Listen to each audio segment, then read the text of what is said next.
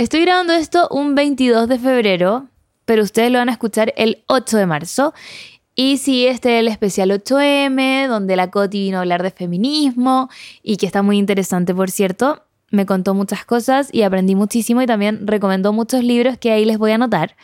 Pero si es que hoy día es el 8M, significa que ayer fue el 7M, que es el Día Mundial mío, mi cumpleaños. No, no les puedo decir si lo pasé bien, si lo pasé mal, espero haberlo pasado bien, espero haberlo pasado mejor que el año pasado, porque el año pasado fue un cumpleaños muy duro, muy difícil. Em, y tengo hartas cositas planeadas este año, así que ahí les voy a ir mostrando qué tal. Cumplo 29 años y siento que es algo que no me tiene para nada traumada, como que las personas siempre están muy temerosas de llegar a los 30, pero yo que tengo amigas que tienen más de 30, siempre me dicen que los 30 son la mejor edad. Entonces, estoy un poquito ansiosa de llegar a eso. Eh, ¿Qué más les puedo decir hoy día? Creo que voy a hacer la intro bien cortita porque el capítulo está largo. Está largo, está intenso. Espero que les guste, espero que aprendan.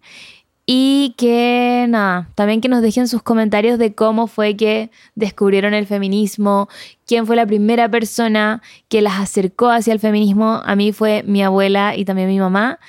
Y eso. Espero que les guste el capítulo. Recuerden suscribirse al canal de YouTube, que lo encuentran como Bea Córdoba. Y también en Spotify pueden suscribirse ahí para recibir la notificación de que subo el podcast. Pero recuerden que es todos los miércoles. Y antes de decir eso, también vayan a ponerle cinco estrellitas en Spotify para que tengamos buena nota y nada, poder hacer más contenido. Eso, les mando muchos besitos y disfruten el capítulo.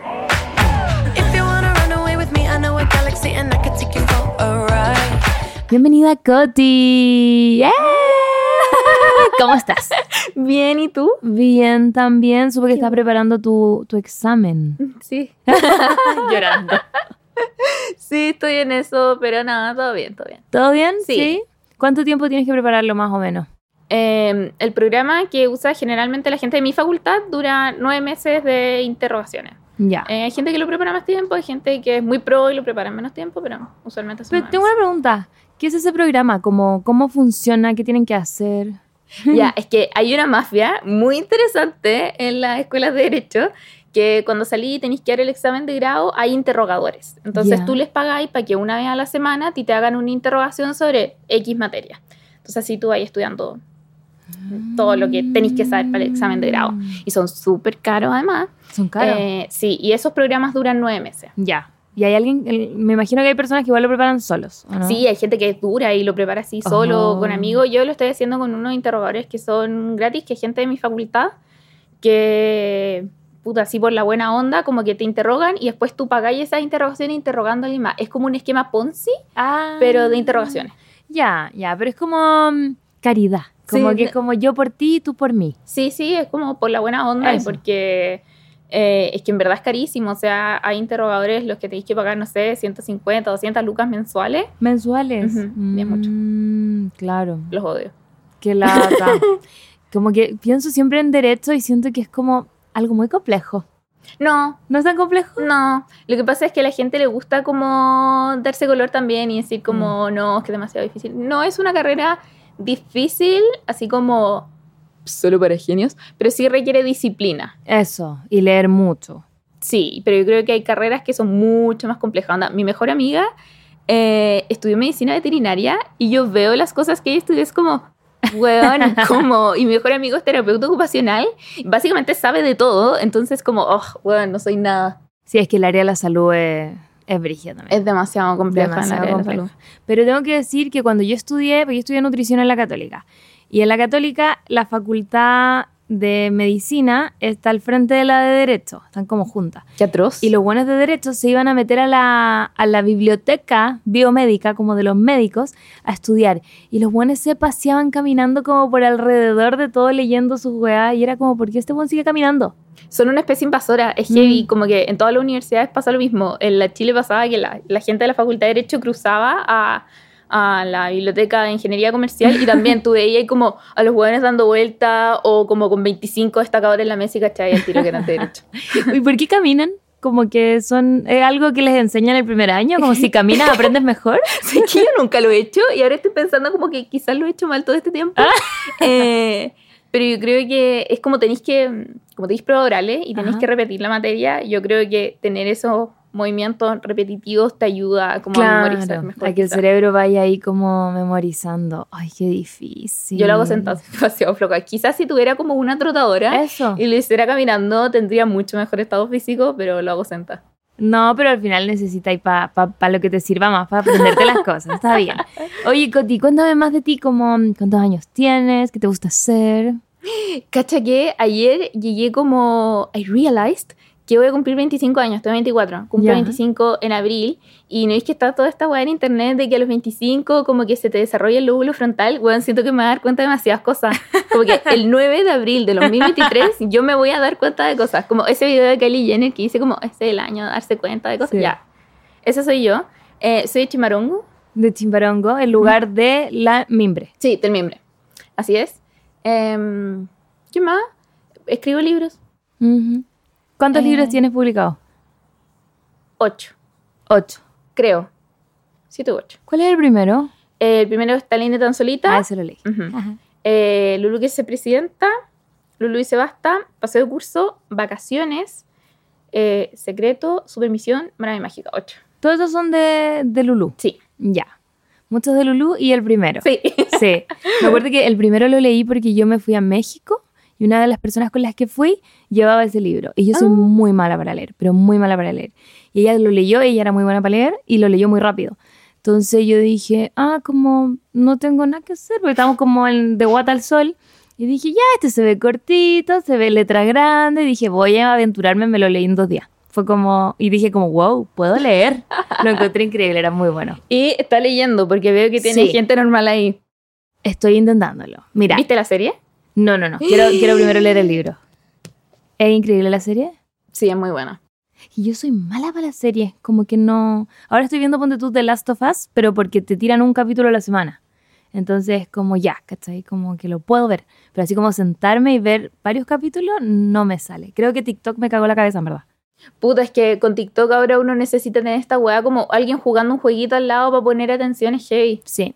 Porque aparte, los videos de TikTok, cuando ya duran más de un minuto, me empiezo como a, a picar los brazos. Es como, mm, creo que quiero cambiarlo. Qué terrible. Sí. No, y uno, o sea, yo veía YouTube, yo podía pasar 45 minutos viendo un video en YouTube. Y ahora veo un TikTok de 3 minutos y es como, ya, pues cuando la col, corta, como, por favor. Como, ¿me podéis contar el chisme más rápido, por favor? Porque me encantan los videos de chisme. Me encantan los videos de chisme. Últimamente me salen demasiados videos de chisme como de la realeza. Ay, amo. Entonces, porque se supone que William está como engañando a Kate. No me sorprendería. A mí tampoco, porque ciclos. Pero me salen puros videos de esa weá.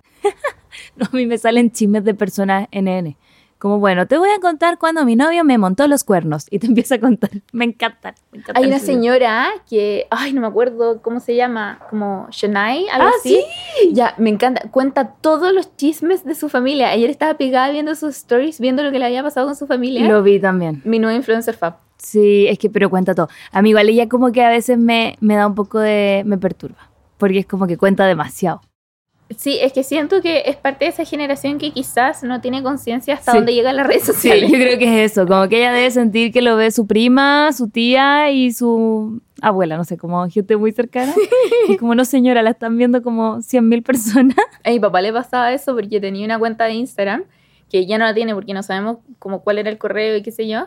Y no sé, tenía 500 comentarios en una foto y papá como, wow, amigos. Como- y era como, papá, no, caleta gente lo está viendo, ten cuidado con lo que Mira, subís". tu papá lo amo, porque siento que es la misma vibe de mi papá, como tierno, simpático, buena onda, que te apaña. Sí, sí, mi papá va a todas las firmas de libros. A todas, me lleva a todas partes. Mi papá también es así. ¿Cómo fue para tus papás cuando empezaste a ser como conocida? Eh, a mi papá lo pasa regio porque le piden fotos a él. Ay, lindo. Entonces va al mall y le piden fotos a él y él como, Ah. obvio. Él es el papanejo, así sí, le dicen, ¿cierto? sí, le dicen así. O sea, o no sé, va al hospital y la enfermera es como, "Ah, el papanejo y papá como, sí, pone brazo como... Lindo. Entonces lo pasa muy bien y es como, siempre está tomando fotos todas las presentaciones. Mi mamá es Mm. más tímida, pero igual como que chocha y siempre publica todo en sus redes sociales, muy nice. Sí. Y para ti no fue, ¿cómo fue cuando, como a qué edad empezaste a ser como conocida y cómo fue ese cambio?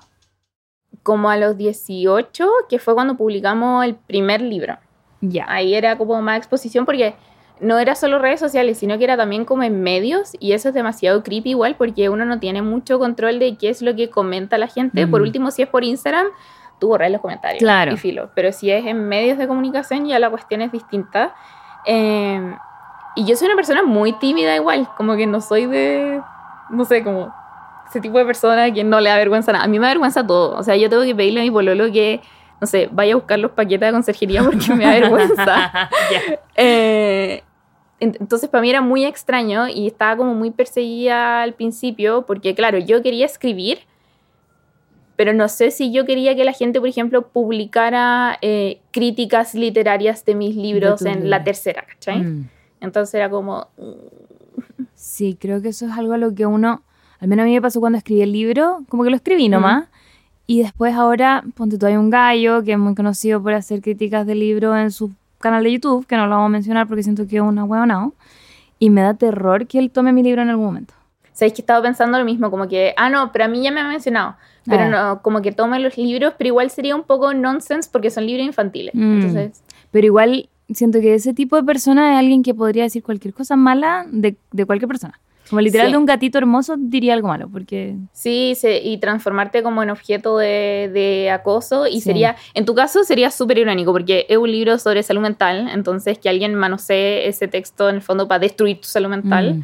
Sería, sería una tontera. Pero en el fondo, esto es lo que pasa cuando uno tiene obras, en el fondo, que Mm. se separan de ti y tú ya no tenés control sobre ellas. po. Ni quién las lee, ni qué dicen de ti. O sea, me acuerdo que la primera vez que alguien publicó una crítica fue un huevón que no me acuerdo. Siempre me acuerdo su nombre y digo como, me la va a pagar esto.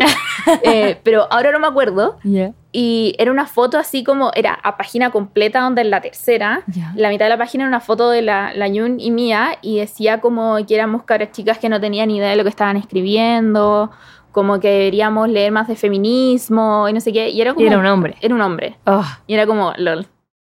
¡Qué rabia! Y el titular era una weá así como jóvenes y alocadas, no sé, una cosa. Ah, Porque hablaba también de la Camila Gutiérrez. Ya, ay, ay, ay, ay. Pero no, es que hombres. Ah, Sí, entonces eso era mucha frustración. Y no sé si te metí a Goodreads. sí, ¿Has leído las weas que ponen? sí, por suerte han sido todos como muy tranqui. Solo tengo un comentario malo en Busca Libre y es como una persona que puso influencer escribiendo de salud mental. Eso no puede pasar. Eh, tiene que ser escrito por profesionales. Y yo como literal en todo el libro te digo que vayas a terapia. Es como literal todo el libro te digo Hay como una nota. terapia. Sí, Sí. sí, al principio. Y todo el libro sobre ir a terapia. Eh, sí, a mí me pasa, por ejemplo, que hay, hay una reseña que es súper larga en Goodreads que siempre he encontrado, me han ganas de responderla, que es que es alguien que se llama así como Marcela. ¿Ya? Y dice que es un libro muy poco profundo, Lulu quiere ser presidenta. Ah. Y es como, ¿por qué es para niñas de nueve años, Sí, po? Marcela, no es para ti. Y ella pone todo el rato, es que creo que no es para mí. Efectivamente. no Marcela, para ti. tienes dibujitos. Ay, bueno, que la gente, la gente siempre se le ocurren cosas. Oye, Coti, yo te traje aquí porque es especial 8M este capítulo. Estamos, estamos en febrero, Sí. quiero transparentar, pero este es el especial 8M. Y te traje para que hablemos de feminismo, porque eh, siento que a veces cuando se habla de feminismo se usan lenguajes un poco engorrosos. Me pasa que a veces encuentro que hay personas que usan como palabras como muy eh, como Fifi is nice, así como muy como... Y las personas no entienden y como que alejan un poco el feminismo de lo que todos podemos leer, sobre todo porque se sabe que en Chile las personas no leen mucho. Entonces, además usar palabras complicadas alejan más a las personas. Entonces te traje hoy día para que seas como feminismo 101, feminismo for dummies, como para que aprendamos. ¿Te parece? Lo encuentro demasiado desafiante igual. ¿Por qué? porque son movimientos sociales muy complejos Mm. eh, y que cada día adquieren más complejidad. Entonces, poder hablar de esto en simple, a medida que uno se va metiendo más en el movimiento, también se hace más complejo. Ahora, Claro. Igual con, con la Yun hemos tenido todo este training de escribir para niñas, Sí, en el fondo. Sí, po. Entonces, no sé, encuentro que es un trabajo muy, muy entretenido, hablarle a niños, por lo menos. Claro, porque tuviste que tomar un tema súper complejo y difícil y que, y que además está como, obvio que no está recién empezando, pero recién ahora está como tomando demasiada, demasiada fuerza y tenés que como que simplificarlo para que una niña de nueve años te entienda. Sí, y hay muchos otros temas que han sido súper complejos de, de tratar por ejemplo, voy a hacer un spoiler del Sí. libro que se viene. Eh, hablar de crisis climática o de Ah. pensiones para niños y niñas de 9 a 12 años también ha sido súper desafiante. ¿Cómo, cómo le explicáis a un niño de 9 años por qué las pensiones son tan malas? No podéis decirle como, es que el sistema es malo, tenéis que explicar cómo funciona el sistema. Entonces, transformar eh, ese sistema complejo a palabras tan simples es un gran trabajo. Sí, hoy no sabía que les iban a hablar de pensiones a los niños, me parece muy importante. Muy, no, no te preocupes. Muy importante porque cuando uno es chico no tiene idea, ¿qué es la pensión? Sí. Como que yo me acuerdo que mis abuelos se iban a pagar, era como que decían, no, me tengo que ir a pagar, y iban como al, al centro de Maipú a buscar como plata, no sé. Sí, mi tata también se levantaba tempranísimo y Sí. agarraba como la primera micro y iba afuera, no sé, como, no me acuerdo que era hacer un servipack o algo así, pero iba a buscar como su papelito y después iba al banco y lo depositaba y mi papá le decía, pero si pueden depositárselo a la cuenta del banco y mi tata decía como, es que esos desgraciados se quedan con las monedas.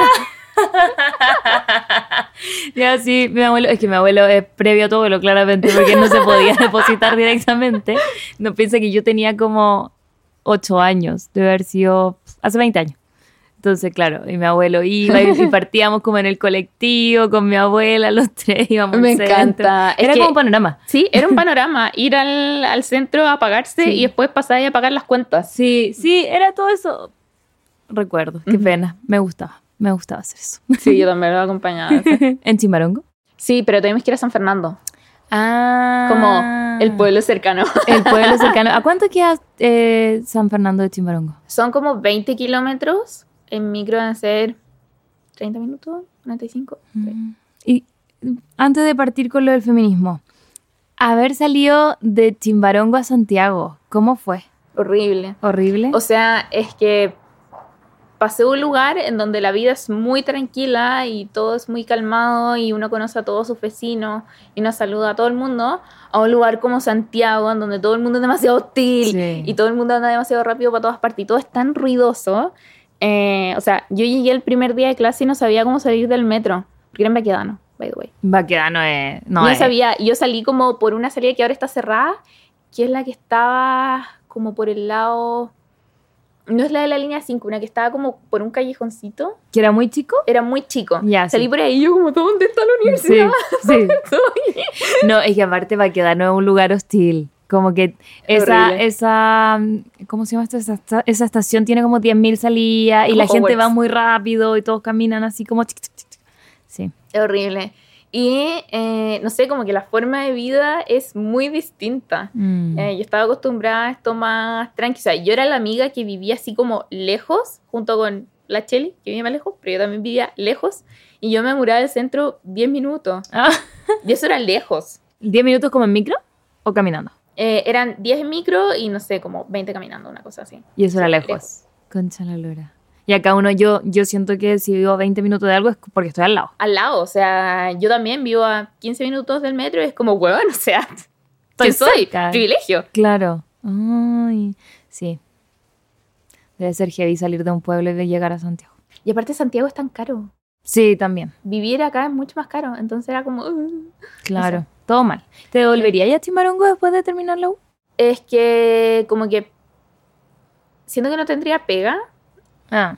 entonces iría un poco quizás a, entre comillas, morir profesionalmente. De hecho, ese es un gran problema que tenemos allá, porque la gente sale del liceo, se viene a estudiar a ciudades grandes y después no vuelven porque no tienen pega. Mm. Eh, entonces, ¿qué hay allá? En Chimbarongo hay un juzgado de policía local, no hay nada más. Mm. Tendría que trabajar en San Fernando, donde hay fiscalía y todo, pero no sé. ¿Y qué área te gusta a ti?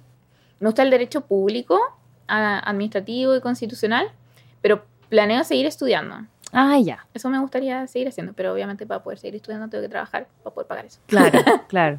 Sí, lamentablemente. Ya, bacán. Ya empecemos con el feminismo entonces. Coti, quiero saber primero ¿cómo aprend o sea, no, más que cómo aprendiste de feminismo, ¿dónde viste feminismo por primera vez y que tú ahora de grande te das cuenta como, ah, eso que hacía mi abuela o mi mamá es parte del feminismo? Pensé mucho en esto porque yo dije, hoy que me lo va a preguntar. y lo pensaba ayer, como, ¿qué momentos así como ¡ah! tuve en mi vida? Eh, bueno, mi mamá siempre, mi mamá nunca se quiso casar con mi papá. Ellos se casaron hace muy poco, fueron pololos como treinta y tantos años. Oh. Eh, porque mi mamá decía, me niego a ceder mi libertad. Eh, entonces, mi mamá era muy así. Eh, mis abuelas también eran mujeres súper power dentro de todo. La mamá de mi papá, sobre todo, ella envió cuando era muy joven y quedó con cinco hijos. Mm. Entonces ella tuvo que empezar a trabajar en la época en la que no era tan común que las mujeres trabajaran. Eh, y también siempre, o sea, con una fortaleza ella tremenda. Eh, y hay momentos que yo recuerdo principalmente a través de los libros. El primero, yo me acuerdo haber estado en la básica y leí un libro de Jordi Sierra y Fabra, no sé si lo cacháis, típico que uno lee Las chicas de alambre. Sí, o- las ya. chicas de alambre. Me acuerdo que leí ese libro y fue como, wow. Y la profe de lenguaje nos habló sobre eh, la mutilación genital. Mm. Y yo quedé como, oh, la guau horrible. Mm. Como que, qué terrible que eso exista en ciertas culturas y qué sé yo. Y ahí nos habló un poco como sobre feminismo, pero sin decir que era feminismo y eso quedó ahí. Y después leí también en la media un libro que se llama Madres y Guachos, ¿Ya? que explora un poco la figura de, de las madres y, y la colonización en Chile, qué sé yo. Y también en ningún momento la profe nos dijo, esta es una lectura feminista, pero lo era. Y yo me acuerdo que manifestaba interés en este tipo de lecturas y la profesora de PSU Verbal del liceo yo la tenía en Facebook. Y me publicaba en el muro de Facebook así como 10 lecturas feministas.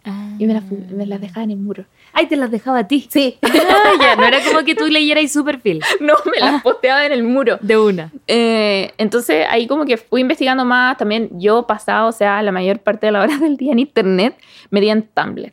Ah. Entonces estaba muy metida en, no sé, seguía harta gente gringa y allá como que, no sé, me salían posts de cosas sobre el aborto, et- etcétera. Y ahí empecé a buscar, a googlear más cosas, pero yo creo que como un- una cuestión más eh, teóricamente densa y ordenada fue la universidad, Mm. porque ahí recién tuve acceso a libros Claro. en general. ¿Y algún libro que tú sientas que podrías recomendar para alguien que recién quiere empezar a aprender? Como de los primeros que leíste quizá.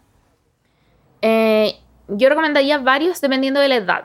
Si son adolescentes, por ejemplo, me gustan mucho los libros de la Nerea de Ugarte. Hay uno que se llama Querida Violeta, que tiene el formato de una carta a un adolescente. Ese lo recomiendo mucho. No he releído los libros que leí cuando era adolescente, entonces no sé qué tan apropiados sean, sobre claro, todo como el de... Chicas de Alambre. Si Chicas de Alambre no lo he leído, entonces no sé qué tan apropiado sea, entonces me da cosa recomendarlo. Eh, también me gusta mucho Silvia Plath, que me gusta mucho su, su poesía. Eh, aunque la otra vez descubrí que estaba en la lista de autores problemáticos, entonces quizá me funen por mencionar. Ay, ¿por qué? Que eh, hay una, una, una cuenta como gringa que hizo una lista como de todos los autores problemáticos y decía racismo porque eh, en la campana de cristal hay escenas que son racistas. Mm. Eh, y también está Virginia Woolf, así que. No sé, reviso la información. Yo la sigo leyendo, pero. Pero ahí tienen la información. Sí, problemática. Hay una antología feminista que son textos reunidos por las tesis, que fue publicado por la editorial Random. Eh, por el sello Debate, que es muy bueno. O sea, reúne textos de Virginia Woolf, Mary Wollstonecraft, eh, Simone de Beauvoir, como todas las grandes pensadoras feministas, no solamente de ese sector del mundo, sino que también latinoamericanas, que es muy bueno. Entonces, te permite conocer bien como estas ideas generales. Eh, a mí me gusta mucho esa antología. ¿Qué más? Me gusta harto. eh, me gustan los libros de Nuria Varela. Ella tiene Feminismo para principiantes y Feminismo 4.0, pero también al parecer es considerada una autora problemática. Eh, no sé muy bien por qué, pero la otra vez como que puse una foto del libro y me dijeron, ella está cancelada. Ah. Entonces, igual dejo como la prevención. No sé por qué, pero... En cualquier momento vamos a aparecer nosotras como autora problemática. Eh, ¿Sabéis que hay una lista de lectores problemáticos también? Ya. Que promueven la piratería, entonces probablemente yo estaría ahí. no sé. Ya, ya. Te vamos a poner. Te vamos Sí. a agregar. Eh, pero no sé, ¿ah? en cualquier momento, cuidado, vea. Voy a tener cuidado, sí, no quiero tener problemas. Eh, ¿Qué otro libro me gustó mucho que sea como para adolescentes? Eso se me ocurren por el momento. Tampoco esto, en cualquier momento voy a decir, ah, está Claro, aquí". claro. Ah, hay dos memorias que a mí me gustan mucho. Tengo un nombre de Chanel Miller y Hambre y Memorias de mi cuerpo de Roxane Gay, que lo he mencionado infinitas veces como en TikTok y en Instagram, pero son memorias muy buenas. Eh, Chanel Miller fue esta niña eh, víctima de una agresión sexual en la Universidad de Stanford un par de años atrás. Mm. Y este caso se hizo viral porque ella publicó su statement en BuzzFeed, si no me equivoco. Eh, y puta, dejó la cagada. Onda, hasta Joe Biden le mandó una carta así como respondiéndole a su statement. Y ella escribió sus memorias de cómo fue en el fondo todo este proceso. Y Hambres Memorias de mi cuerpo son las memorias de Roxane Gay. Eh, en el fondo su relación con la comida y con su cuerpo, que ella es una mujer gorda. Entonces, eh, cómo esto ha moldeado su forma de pensar, su forma de relacionarse, es muy, muy interesante. Muy Mm. conmovedor también. Qué bueno, está bueno saberlo. Los voy a anotar y voy a leer porque... estoy Me encanta en- la memoria. Quizás porque soy copuchanta, pero me encanta la memoria. Es que sí, es un poco como saber más de la persona así íntimamente. Pero te entiendo, yo también soy sap. Como leer diarios. Hay muchos diarios que se han publicado sin que la gente quiera. Por ejemplo, los diarios de Franz Kafka, como que se publicaron y él nunca quiso, ni siquiera quería que sus obras se publicaran. Eh, pero bueno, yo igual las leo así como, oh, Con culpa. me encanta. De hecho, tengo una amiga que me dijo que mi libro era como leerme el diario de vida. Y yo como, ah, amiga. Es heavy que sí. Sí. Sí, es que cualquier cosa que hable de salud mental igual es súper... Íntimo. Sí, Mm. a pesar de que quizás no debería serlo, siempre ha sido una cuestión muy íntima. Mm, sí, es verdad. Es verdad. Oye, Coti, ya, mira. Aquí tengo un tema anotado, porque yo tengo mi pauta esta vez, porque ser profesional. Y tengo anotado el rol de la mujer en la sociedad, porque ¿dónde está esa diferencia desde que nos veían como un objeto y pasamos a ser personas, básicamente? Eh, la otra vez estaba como que publiqué un TikTok en donde dije como, ah, igual hemos avanzado como sociedad y alguien me puso así como, ¿realmente hemos avanzado? Y me puse a pensar igual en como quizás qué, qué aspectos hemos eh, mejorado, qué aspectos hemos cambiado como sociedad, la percepción de las mujeres. Eh, y yo creo que ahora problematizamos mucho más ciertas cosas. Por ejemplo, no sé, ahora con el Festival de Viña, o sea, todos los buenos aguja con lo que decía el comentarista, por ejemplo, en la gala. Lo odio. Olvidado. Eh, es que es como, amigo, usted se debió haber quedado en el 2000. Como Sí, ya, por Lo favor. mismo con las rutinas de humor. Yo no he visto ninguna, pero la gente también está como muy aguja. Entonces yo Mm. creo que somos capaces de problematizar más cosas. Ahora, no sé si la cosificación ha dejado de existir, porque yo creo que no. O sea, lo vemos. Este es un tema muy problemático y sé que es muy polémico y hay gente que no está de acuerdo, pero para mí una muestra de cómo las mujeres somos cosificadas y tratadas como objetos son los vientres de alquiler. Ya. Porque en el fondo tú estás comprando, estás comprando una guagua y estás usando a una persona muchas veces en situación de vulnerabilidad eh, como una incubadora humana. Sí. Yo tengo un dicho y que aquí me va a meter en las patas de los caballos, pero he visto mucha gente diciendo no compres, adopta perros, pero mm, es como, pero humanos sí parece y es como amiga, existe la adopción. Sí, e- eso lo encuentro muy problemático porque siento que es quizás una forma de limpiar eh, y de ponerle un nombre bonito a lo que sería el tráfico. Claro. Porque estoy comprando a una persona, weón. Es Sí. súper duro decirlo así, pero es verdad. Eh, entonces, ¿cachai? Hay todas esas cosas que, porque uno piensa cosificación y decís como ah, la bomba 4. Claro. Pero no es solo eso, ¿cachai? Sino que Sí. somos vistas como instrumentos y como cosas en muchos otros eh, aspectos también, Mm. como ese, por ejemplo. Y que no son problematizados. Porque al final es como, ah, tienes la libertad de hacer lo que quieras. Y lo otro es porque tenéis plata, porque si alguien no tiene plata no puede hacerlo. ¿Cachai? Sí, y te dicen, pero es que tener hijos es un derecho. Primero, no creo que tener hijos sea un derecho. Y segundo, sería un derecho para los que tienen las lucas para pagar ese vientre alquiler. Y aquí quiero poner un poco técnica. ¿Qué viene siendo un derecho desde como lo que significa? Eh, algo que tú podías exigirle, pues en el fondo. Ah. Algo. Tú podías exigir así como yo tengo eh, derecho a tener hijos, yo puedo exigir tener esos hijos, ¿cachai? Pero no, esto sería una libertad. Entonces, por lo tanto, si es una libertad, nadie puede oponerse a que yo ejerza esa libertad. Ya. de Como en un- términos bien burdo, en realidad. Ajá. Entonces, no hay algo que sea. No, no es exigible, en el fondo. Y está como, esto de los vientres de alquiler, está como regularizado, regulado por alguien, así como... Hay países entidad. en donde está regulado, hay algunos en donde es como por, ¿cómo se llama? Hay uno en donde es pagado, otro en los que es por, ¿cómo se llama? Cuando no pagáis y es como,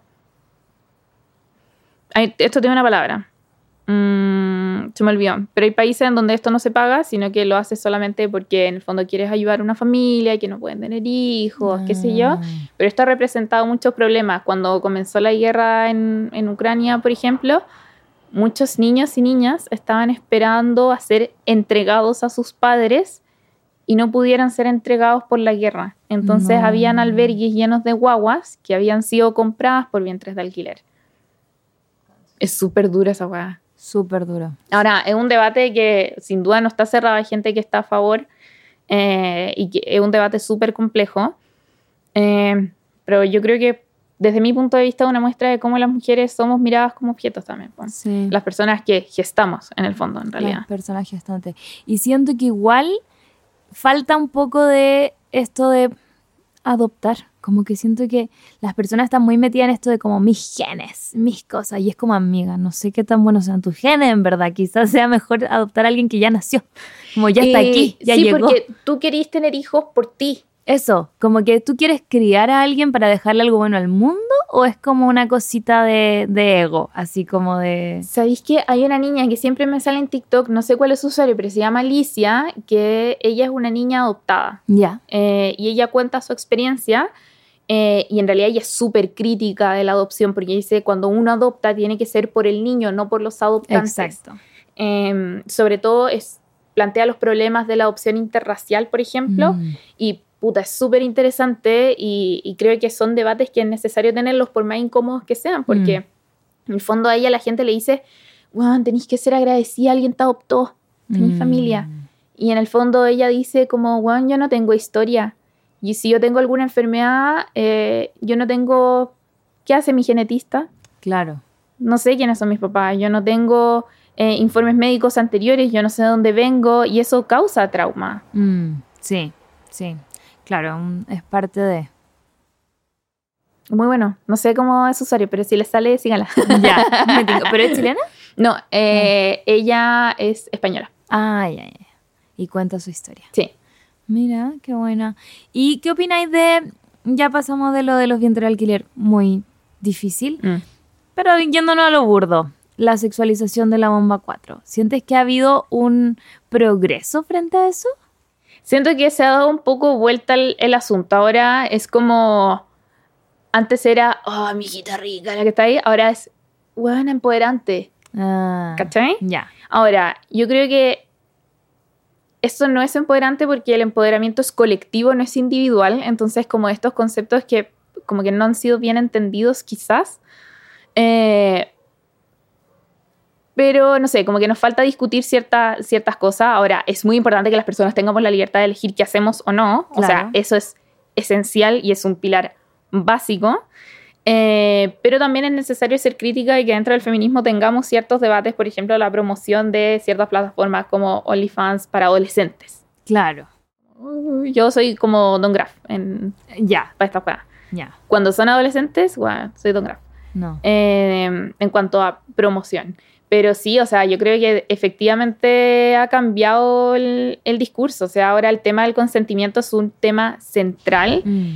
Creo que ayer alguien, yo no vi tele, pero vi en Twitter, intentó darle un beso a la Pame Leiva en un matinal. No, no lo he visto. ¿Kiwi, ponte tú? ¿El kiwi sigue existiendo? Sí.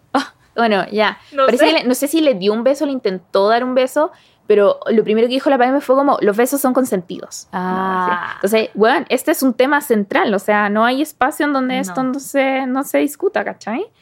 Eh, y eso es bacán. Eh, y creo que también, eh, como somos más críticos como sociedad y como tenemos redes sociales en donde cada persona puede exponer su opinión en el fondo, si sale algo que es problemático, bueno, la gente lo va a postear y lo vamos a comentar socialmente. Antes esta weá no pasaba, pues como que lo publicaban y era como, ok, lo comentaban en la mesa y... Sí, yo creo que con el cambio de generaciones Ujú. ha ido cambiando mucho. O sea, por ejemplo, que haya desaparecido Kike Morandé me parece el logro más grande del universo. Increíble. Lo odio. Es que lo, lo odio desde que soy muy chica porque mi mamá lo odiaba mucho, porque me decía como, ¿por qué hacen eso con las mujeres? Como, Mm. lo único que hacen es, como que a las mujeres el espacio que les daban en ese programa era estar con poca ropa. No era como un espacio de que fueran la, bueno, después empezaron a sumar comediantes y cosas así, pero al principio, al principio Mm. del programa era nada. A mí me da, me da como pena a veces el, sin tener conciencia esta weá, pero me da pena porque nunca tenían voz tampoco. No, pues, Eran solamente una persona que se paseaba allá para acá Sí. en bikini. eh, y eso es súper triste. súper triste. Porque ese era el rol que cumplíamos las mujeres en sociedad, estar en silencio y que la gente te mirara nomás. Sí, sí, es heavy. De hecho, me acuerdo haber escuchado a personas, ponte tú en la mesa, no mi familia, pero de otras familias, eh, que si una mujer se reía muy fuerte era como, es que así no se ríen las señoritas. Te cagué la cantidad de veces que me han dicho esa weá. ¿En serio? Sí. Como que me río muy fuerte y, y weas así, sorry. Es que es como que molestáis, po. Es como... Sí, pues estáis ocupando Sí, demasiado. demasiado espacio. También a mí me pasaba ponte tú en el colegio. Yo tengo una personalidad fuerte igual. Yo sé que me veo tierna a veces, pero tengo una personalidad súper fuerte. Como si a mí me hacen enojar, yo soy brígida. Entonces en el colegio tenía mi personalidad fuerte, ¿cachai? Y todo. Y siempre era como, no, es que ella es muy mandona. Y yo después veía a los hombres, a un, a un hombre jamás le dicen que es mandón. Jamás. Es líder, ¿cachai? Sí, pues es el como el bacán. líder, el weón bacán, él la lleva, no sé qué. Pero si una mina tiene como poder de decir lo que piensa, es mandona. No, es que es intensa. Me acuerdo, ahora me acordé del- de, de, estar en el liceo y una vez un compañero al frente, como al lado del pizarrón, al lado de toda la. frente a todo el curso, básicamente. Probablemente nadie escuchó, pero yo me sentí muy avergonzada, como que me dijo maraca frente a todo el curso. Yo, como. ¡ah! como obviamente eso en ese tiempo era una palabra muy, muy ofensiva. Sí. Sobre todo tenía como 15, 16 años. Yo me acuerdo que me agarré a combos y como que le pegué. Y básicamente me gané el odio de mucha gente del curso y me bloquearon de redes sociales y yo ahí pasé a ser como la huevona loca, ¿cachai? Por haberle pegado por decirte maraca. Sí, o sea, claramente esa no es la mejor forma de resolución de conflicto, ya, lo sé. Pero eh, fue una, para mí fue una agresión súper importante, po, como que de verdad me dejó como muy...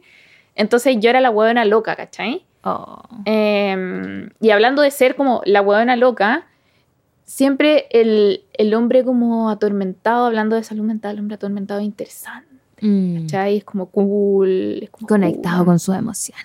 Pero la, la mujer es una histérica, es Mm. loca y, o sea, lo veía en las películas, está con una camisa de fuerza amarrada, ¿cachai? Sí, siempre las mujeres de histérica y los hombres Mm. de cool y profundo y, y como misterioso. Mm. y- ay, sí.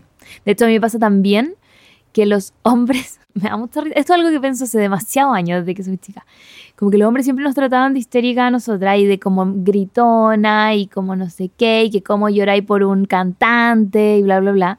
Y lo he visto en el estadio. Esos Weón. buenos son ridículos. Ir al estadio es una weá como life changing, como marcó un punto, un antes y un después en mi vida, porque las weas que gritan, o sea, gente, si uno funara a toda la gente que está en el estadio, o sea, no sale nadie No. como vivo de esa weá. No. Ahí hay body shaming, slashing, todo, todo, todo. Todo, todo. Todo y hombres llorando, y hombres, todo, todo. Y claro, o sea, las mujeres son las que no son capaces de controlar sus emociones, Sí. qué sé yo, pero todas las guerras fueron iniciadas por hombres. Sí. Déjame decirte, los grandes conflictos siempre han sido eh, iniciados por hombres. Bueno, porque son los que tienen el poder, El poder. en el fondo. Pero, bueno, es, es como un gaslight que te hacen Mm. de tus mismas emociones. Sí, palpico, palpico. Hombres expertos en hacer gaslighting en todo. Mm. Son como los creadores del gaslighting. Los odio. De hecho, me acabo de acordar que una vez salió un estudio que decía que quizás en algún momento iban a poder crear humanos a partir de dos mujeres. Como que ya no se iba a necesitar un Cagaron. espermatozoide. Y yo dije, wow, cagaron, qué bueno, vamos a tener un mundo más tranquilo, no sé qué. Y me acuerdo que un amigo se enojó. Y me dijo como, no, pero si los hombres sí somos necesarios. Y yo le dije, no, ¿para qué? Como, como francamente. Una vez también en el colegio me puse a pelear porque un weón decía que los hombres eran mejores que la mujer. Ya, esto Ah. es como primero medio. o Claro, sea, muy de colegio. que uno pelea por esta weá. Y él decía como, no, es que los grandes inventos del mundo fueron hechos por hombres y qué sé yo. Y yo como, ¿y cuántos de esos se los robaron a mujeres? Sí. La cagó eso porque las mujeres no podían estar en la ciencia. La otra vez vino Tere Panecki al podcast y contaba todo eso, como que las mujeres entrar a la ciencia fue muy difícil Ujú. porque no se les abrían los espacios. Entonces partimos como mal la carrera, po. Sí, po, y es, es impresionante en, to- en todas las áreas de la vida, las mujeres siempre están en un lugar secundario. Mm. Eh, en la cocina, en la salud, en las ciencias sociales, en las ciencias exactas como la Tere. Eh, bueno, es impresionante. En el deporte también. Sí. O sea, ayer estaba jugando la selección chilena femenina, la selección femenina, y mi amiga la Cheli me mandó una foto así como, vamos, la roja, y yo ni siquiera sabía que iba a jugar. No, po, porque No la había visto en ningún lado. Sí, no se les da el espacio que le dan a los hombres. Ujú. Y a veces los hombres son más malos. Como que igual, igual los ponen en la tele. Es como les va pésimo. Superemos que ya no somos eh, la selección de fútbol de hombres, no va a llegar nunca a ninguna parte. Muy, yo no cacho nada de fútbol, pero si algún día tengo que ir a ver a la selección femenina, yo voy a ir. Sí, po. Y yo voy a ser como esos hueones que se descontrolan. Ah, sí. Pero sin comentarios funa. Sí, no, yo como, vamos chiquillas. Eso, vamos que se puede. Muy bien. Sí, sí, sí, me parece muy bien. Oye, respecto al trabajo, siento que eso es un tema muy importante porque yo me acuerdo, yo era chica, mi mamá es química farmacéutica y ella trabajaba en el recetario magistral de una farmacia y fue escalando ella porque es muy profesional, mi madre muy estudiosa siempre. Y la cosa es que fue escalando, ¿cachai? Como subiendo de puesto y en una le hicieron, no más, porque tú tienes una hija. Y claro, efectivamente, cuando yo estaba en el colegio, era chica, no sé, si me dolía la guatita, me tenía que ir a buscar a mi mamá, ¿cachai? Y mi mamá trabajaba, entonces tenía que decir en el trabajo como, te quiero buscar a la Bea, vuelvo al tiro, ¿cachai? Y se desaparecía, no sé, una hora y media y volvía. Y claro, ella fue escalando, ¿cachai? Le iba súper bien, era súper buena jefa, siempre como que le decían eso. Pero en un punto le dijeron como, es que ya no puedes ser tú porque tienes una hija, Ujú. porque eres mamá. Y por ser mamá a veces no puedes estar, así que vamos a traer a este weón, que era un weón menos capaz, pero porque como no tenía, o sea, tenía hijos, pero él era hombre, eh, lo ponemos aquí. Y me acuerdo que yo era súper chica y me costó mucho entender la frustración de mi mamá, porque mi mamá me acuerdo que estaba muy triste, era como muy afligida y, y se frustró muchísimo. Y ahora lo veo de grande y digo, claro, pues, o sea, imagínate, mi mamá se ha sacado la cresta estudiando y todas esas cosas para que llegue un weón solo por ser hombre a ocupar el espacio que ella merecía. Y hombre que también puede tener hijos, pues, o sea. Tenía hijos, pero ¿tú crees que se iba a hacer cargo weón?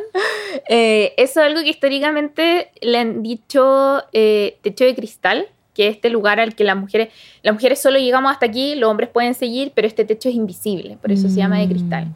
Ahora, las como teóricas más modernas ya dicen que no existe el techo de cristal porque no existe el tope, sino que existe un laberinto del poder.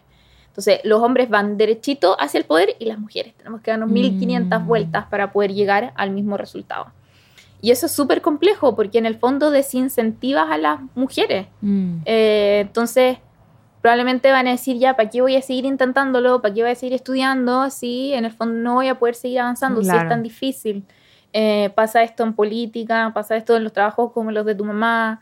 eh, y es una cuestión que es, es cómo, cómo lo atacáis en el fondo también. Mm. Porque es una cuestión más bien cultural. Sí, po. Porque al final, ¿cómo le hacía entender al hueón así como, él también tiene hijos, él también tiene que cuidar a los Sí, hijos? también debería hacerse cargo.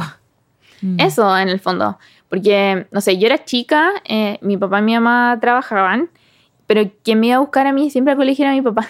Ah, ya. Eh, quien se encargaba de todas esas cosas siempre fue mi papá. Eh, ahora, por ejemplo, que, no sé, se dedicó los últimos años al trabajo doméstico, era mi papá. Ya. Eh, entonces siempre asumían que era mi mamá. Ah, Mm. también. Entonces era como, mm, Mm, ok. claro. a mi abuela también le pasaba, no sé, que eh, hijos de ella se iban a ir con ella, entonces ella le decía, no, y como la abuelita está viviendo con su hijo, y decía, no, ellos viven conmigo. Claro. Sí, buen punto. Mm. Buen punto. Como que ella no podía ser la dueña de casa, ¿cachai? Mm. Entonces, Que hay algo Mm. muy cultural, muy brígido. Por ejemplo, a mí me pasaba que mi nana, ella, yo la amaba mucho y era del sur. Del sur, así del campo. Y en el campo son muy machistas, pero muy machistas. Entonces a mí me pasaba que yo soy hija única, claramente el nombre del podcast. Entonces cuando era el día a día de mi casa, eh, a mí me servían la comida y ya, ¿cachai? Pero cuando iban mis primos, porque yo tengo solo primos hombres, no tengo primas mujeres, solo Uy. hombres, sí. Soy Jugar. hija única, no. Es que siempre me trataban como con cuidadito. Sí, sí, no fue tan terrible mi infancia. De hecho, lo amo nos llevamos súper bien. Pero sí, soy muy mimada por lo mismo, porque era la única hija, la única nieta, la única mujer, ¿cachai? Bueno, la cosa es que cuando iban mis primos a mi casa, y estaba la Umi, que era mi nana, servían primero la comida a los hombres. Y era como, no, es que hay que servirle primero a ellos. Ay, más para ellos, obvio. Hoy Más que me pa' da esa weá. ellos, primero a ellos. Y era como, no, Beita, primero, primero los niños. Y yo como que no entendía, pues, y era como, ¿pero por qué? Y yo soy bien chúcara, entonces era como, no, yo primero. Pero sí, como que son esas cosas culturales que, que están nomás, pues, ¿cachai? Y que la, la mujer era como al último. Mi abuela también hacía lo mismo. Mi abuela es de San- era de San Antonio, también puerto, mucho hombre, muy machista todo. Y claro, también mi abuela se sentaba al último a, la- a comer, con cuál alcanzaba a comer y todos ya habían terminado, ¿cachai? Y, y volviendo a lo que mencionábamos anteriormente, esto de ser como la niñita más chúcara, eh, tú siempre que hay como pesas, como que Sí. siempre caes mal. eh, yo me acuerdo que cuando eras chica siempre tuve un sentido como de eh, lo correcto y lo incorrecto muy rígido. No sé por qué será eso, pero desde chica siempre lo tuve. Entonces para mí era como, esto está bien, esto está mal, y era muy difícil que alguien me sacara como de esa estructura. Entonces, como si alguien me decía algo con lo que yo no estaba de acuerdo, yo decía como, no, pero es que esto, esto, esto", y tenía como cinco años. Sí, sí, sí, sí. No, es que, es que las noticias sí que no sé qué. Eh, entonces yo siempre caía mal porque, ay, que se cree dueña de la verdad. Ah. Pero a los niños era como, oh, inteligente niño. Claro, leyó, leyó el diario. Sí, inteligente, va a ser Mm. presidente. ¿Verdad? Pues las niñas nunca nos dicen que vamos a ser presidenta. Bueno, No. ahora quizá yo creo que las niñas sí, pero nuestra generación, bueno, yo soy más vieja que tú, pero mi generación, jamás nadie nunca le dijo a nadie que yo conociera que iba a ser presidenta. No, nadie le decía eso. O sea, yo iba como en tercero básico, no, segundo básico, creo. Cuando fue la elección de Michelle Bachelet 1, y yo peleaba con mis compañeros, como, no, va a salir Bachelet, y no sé qué. Eh, y era una cuestión impensada en esa época. Mm. Y yo me acuerdo que mi abuela en la mesa decía, yo voy a votar por ella porque ella es mujer. Sí. Eh, pero era una cuestión así que realmente yo digo, weón, hace un par de años atrás, realmente ella fue la primera Mujer. Bueno, no hemos tenido otra tampoco. No, pues no hemos tenido otra. Fue dos veces. Mm. Pero es súper duro pensar eh, que realmente tenemos tan poco espacio. O sea, ahora tenemos muchas más referentes. O sea, tenemos a Camila Vallejo, Claro. tenemos todas estas mujeres super power en el poder, pero antes no era tan así, porque muchas de esas mujeres en el poder eran súper ridiculizadas también. Súper. Y siempre se fijaban. Bueno, hace poco, ayer, vi una entrevista, esto no tiene nada que ver, pero sí tiene que ver al mismo tiempo. Vamos, vamos. Vi una entrevista a la Alison Mandel. Ya. Nada que ver, no es presidenta. Pero ella contaba que fue a una rueda de prensa cuando a ella le tocó ir al Festival de Viña y estaba Bombo Fica y ella. Y al Bombo Fica le preguntaban, le decían, Bombo, hoy día lo vaya a romper, no sé qué, sí, te va a ir súper bien, bla, bla, bla. Y a Alison Mandel le preguntaban, ¿y tú qué te vas a poner hoy día en la noche? ¿Qué- ¿Quién va a ser tu diseñador del vestido? Pero, weón, Y la qué buena como dijo, ella dijo, yo nunca más voy a ir a una rueda de prensa, porque lo único que hacen a las mujeres es ver que se ponen de ropa, cómo está su cuerpo. De hecho, la Alison también contaba que una vez fue portada de Loon porque dijeron que tenía cuerpo de pera y era como la portada era como cómo vestir tu cuerpo según tu forma. Y salía Alison Mandel con una pera dibujada encima de su cuerpo. Esa era la portada. Weón, eh, debería haber hecho como, como Jorge González cuando agarró todas las jugadas y las votó en una rueda de prensa. Juan. Francamente.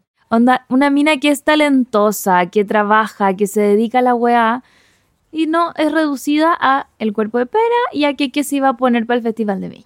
Es que esa siempre tiene que ser tu única preocupación cuando eres mujer, Mm. weón. Hay unas encuestas muy buenas que hace la rebelión del cuerpo eh, sobre autoestima y la cantidad de horas que ocupamos las mujeres al día pensando en nuestro cuerpo es una weá preocupante. Sí. O sea, incluso una que está como metida en el feminismo y en el activismo, ¿cuántas veces al cuerpo al día pensáis en tu cuerpo y decís como podría cambiar esto? Podría, sí. ¿Cachai? Que es tan brígido que tengo una amiga que está en terapia. No Ya. voy a decir su nombre, pero está en terapia y esta amiga, su psicóloga le preguntó cómo está la autoestima. Y ella le dijo, sabí que está bien porque estoy yendo al gimnasio, estoy comiendo mejor, entonces me siento que me veo mejor y no sé qué. Pero esta amiga está en una relación un poquito tóxica y estaba dejándose pasar a llevar por muchas cosas con su pareja. Y la psicóloga le dijo, ya, el autoestima físico, pero ¿por qué solo te preocupaste de eso? Como solo estás pensando, cuando yo tengo autoestima, Mm. ¿Solo piensas en lo físico? Y le dijo como, pero ¿y lo de adentro? ¿Cómo está esa autoestima? Y ahí mi amiga quedó como, oh, verdad. Yo vi que lloró. Siempre los psicólogos te hacen esas preguntas, así como, y tú que hay como, Sí, como, "Ay, no me había dado cuenta. Pero sí, pues, ¿cachai? Porque claro, a nosotras se nos dice mucho que autoestima es directamente relacionado con cómo te ves y cómo te autopercibes físicamente. Y claro, yo, el cuerpo es importante como uno se siente con el cuerpo, porque Mm. el cuerpo, o sea, tú vives acá, esta es tu casa, pero que sea lindo, que sea feo, creo que no puede importar menos. No nos Mm. debería importar. Yo creo que esas son categorías que deberíamos borrar y el cuerpo es solamente. Sí. Eh, existen cuerpos gordos, flacos, más grandes, más chicos, pero ah, mi sueño es que se quiten esos calificativos. Eh, por eso me gusta mucho el movimiento del body neutrality, eh, porque apunta un poco a eso y a quitarnos de la cabeza esta necesidad de estar pensando siempre en el cuerpo. Claro. O sea, mi cuerpo no es lindo ni es feo, sino que Es. es válido Mm. y merece cariño porque a mí me permite moverme y me permite leer y me permite comer cosas ricas Y todas estas cosas, sí, puede existir, como, y me hace feliz. Sí. Sí, es brígido lo del cuerpo. Como le dimos muchísima importancia cuando en realidad, eh, o sea, sirve. Sí, es útil, pero no. Y también está todo esto de los estereotipos de belleza. Como que me ha pasado que de repente yo encuentro mino a alguien y llega una amiga y me dice algo feo. Y es como, pero a mí me gusta. po. ¿Cuál es el Igual problema? uno queda como humillado, weón. Sí. Como, puta. Puta, pero yo lo encuentro lindo. ¿Qué me va a querer? No es para ti. ¿Quién se lo va a comer? Eh. Yo recuerdo desde muy chica haber tenido conciencia de que yo nunca iba a ser la más bonita. Ya. De que yo nunca iba a encajar en eso. ¿Por qué? Porque tengo, no sé si ve la cámara, tengo muchos pelos, soy muy pelúa. Ah. Eh, tengo los dientes grandes, como muchas cosas que no eran consideradas, tenía las cejas muy grandes en esa época, era, estaban de moda las cejas pequeñas. Eh, yo siempre fui consciente de eso, entonces decidí como no darle tanta importancia y quizás no preocuparme tanto. Mm. Pero imagínate, pues, bueno, tener nueve años y ser consciente y decir como, no, yo no soy bonita. Claro. Difícil. A mí me pasaba que yo era más grande porque yo eh, fui a danza mucho tiempo. Y yo no, no soy una persona grande, pero en esa época sí era más grande que las otras niñas. Como que yo era la más alta y como más ancha, ¿cachai? No era una niña con obesidad, pero era con sobrepeso. Y claro, en el mundo de la danza, todas tienen que ser muy menuditas y muy pequeñitas y muy flaquitas. Entonces yo desde muy chica me sentí que era una persona grande. ¿Cachai? Y era como no ocupo mucho espacio, como tengo que estar atrás porque soy más grande. ¿Cachai? Y es algo que hasta el día de hoy a veces me pesa, como que me, me cuesta verme, también me cuesta, ponte tú, percibirme como femenina por ese tipo de cosas. Porque siempre lo femenino era como que tiene que ser muy menudito, muy pequeño, muy no sé qué. Y es como no, po, como, ¿qué es ser femenina aparte? A, a mí no me gustaban las cosas femeninas porque me sentía tonta. También, porque se calificaba el rosado como que era para niñas tontas. Sí, entonces esta fue una etapa muy como Pick Me Girl, suena muy así, pero no fue con esa intención, como no fue como Pick Me, pero era muy esta weá de como no, no quiero usar vestiditos y faldas y no quiero usar la falda corta como mis compañeras, no quiero usar rosado porque van a pensar que soy tonta, po. Mm, Y yo no quiero que la gente piense que soy tonta, tonta. Es que aparte es una época en la que estáis muy descubriendo quién eres Mm. y, y todo eso, sí.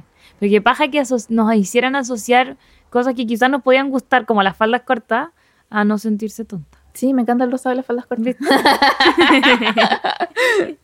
Oye, y la maternidad.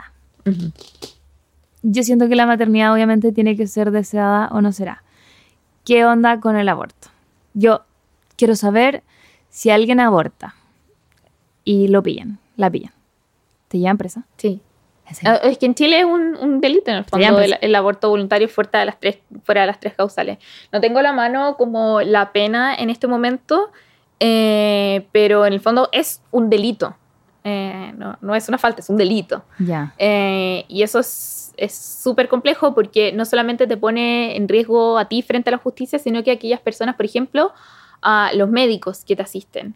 Ayer, por ejemplo, hay una, una ginecóloga que me gusta mucho, que es la Andrea Uneus, eh, seca, ¿se habla? tiene un libro muy bueno que se llama Sexo Inteligente, eh, que ella decía como, no podemos asistirte en un aborto por ley, porque solamente podemos asistir en tres causales, pero si te pasa esto, bla, bla, bla, bla, bla Porque también se ponen en riesgo. Y eso es súper complejo y al final no tener eh, aborto libre fuera de estas tres causales es una vulneración de derechos humanos porque el aborto es un derecho humano Mm. y se encuentra garantizado en muchísimos instrumentos internacionales, o sea, el Pacto Internacional de Derechos Civiles y Políticos, la Convención Interamericana de Derechos Humanos, como que son muchos los instrumentos que reconocen el derecho a la salud, el derecho a la vida, eh, el derecho a la integridad física y psíquica, que son cuestiones que van de la mano con el aborto. Por eso se considera que el aborto es un derecho humano, porque Mm. en el fondo tener acceso al aborto garantiza que tú tengas eh, tu salud íntegra. Mm. Entonces es súper difícil porque al final el, el aborto seguro es el aborto legal Sí, y el aborto seguro es el aborto clandestino. Eh, al final hay muchas cifras que son como las cifras oscuras de cuántos abortos hay al año porque como una cuestión que es ilegal uno nunca sabe, pero se producen muertes alrededor del mundo, varias muertes porque tenemos muchos países en donde el aborto no es libre y las personas no tenemos acceso a esa garantía de salud. Mm. ¿Y en qué país el aborto es libre en este momento? Así en este momento, libre, libre, libre, bueno, es ley en Argentina. Ya. Eh, sí, lo lograron. Eh, ahora estamos en problemas en Estados Unidos, pero en Estados Unidos en varios estados era legal. Eh, y bueno, Unión Europea pasó Mm. adelante. Canadá también creo. Sí. Entonces, Pero pero, Latinoamérica hay, un atrás. mapa que era muy chistoso hasta hace un tiempo atrás, que marcaba como, antes de que tuviéramos tres causales, que marcaba los países en donde estaba absolutamente prohibido el aborto. Era como Chile, otros países más y el Vaticano. Pucha, yo quería ir a abortar a Vaticano. Eh, y esto nos pone como en mucho, no sé, como que creo que hay gran responsabilidad del Estado en este momento, de Mm. no poder eh, permitirnos acceder a una prestación de salud que es necesaria y que muchas veces es, o sea, debido a muerte, Sí, incluso fuera de las tres causales. sí, muy, muy heavy. De hecho, he sabido, bueno, ¿cuáles son las tres causales? Es Violación, eh, riesgo de vida de la madre, Eso. inviabilidad fetal. eso. Pero antes, imagínate, antes las, las mujeres tenían que quedarse con un feto inviable dentro porque no se podía abortar. Y hay unos relatos que son tan duros de leer de mujeres que en el fondo tenían que llevar estos embarazos a término y vivir todos esos meses de duelo para ver nacer a tu hijo muerto. Muerto, claro. Y meses súper duros, o sea, llevar un embarazo adelante, me imagino, yo nunca estaba embarazada, pero me imagino que debe ser una cuestión Durísimo. física y Mm. psicológicamente muy demandante. Sí, algo que no quiero vivir, creo yo. Yo Yo soy muy tampoco. pro adopción por lo mismo, porque yo sí quiero criar. Amo los niños y como que me encanta la idea de dejar a alguien en el mundo, no sé qué, pero no quiero pasar por un embarazo. Es como algo que... Yo tampoco me da pánico. Terror. Es que yo soy, soy como enferma crónica, entonces eh, quedar embarazada significa tener que dejar de tomar muchos de mis medicamentos. Entonces eso No, me pondría como Kanye West en dos semanas. No, no, en serio. Sería el mismísimo Kanye. Sí. Embarazado. O sea, yo de, cuando me he dejado tomar mis medicamentos, girl, me he puesto Ah. errática en redes sociales. Errática. Sí, no, hay que tener cuidado con esas cosas. Sí, por favor, no dejen de tomarse sus medicamentos. No. O sea, si toman antidepresivo o algo así, no se los dejen de tomar, no está bien. No, solo si es que se los dice un profesional. Sí, por favor. Si no. Pero tú lo hiciste de la nada, así como ah, voy a dejar de tomar esta vez. Sí, no, es que tuve una época, eh, esto me ha pasado como dos veces, eh, que, ah, contexto, tengo trastorno bipolar, para la gente Ya. que no cacha. Eh, me he dejado de tomar los medicamentos porque es como, weón, yo no lo necesito. Ah. Como, yo estoy bien, entonces me los dejo de tomar y, no sé, a las dos semanas tengo un episodio maníaco y todo se convierte en un desastre. Eh, pero no, efectivamente algo que uno necesita como Sí. toda la vida. O sea, yo nunca voy a poder dejar de, de tomar medicamentos, pero he tenido esa etapa de no, yo Mm. puedo dejarlo. Que aparte en las redes sociales también hay mucho de cómo tú puedes con todo. Weón, yo también me compraba esa weá y me carga, me carga. o sea, he vivido esos momentos de no, si yo, yo puedo salir adelante Sí. sin ayuda como de psiquiatra.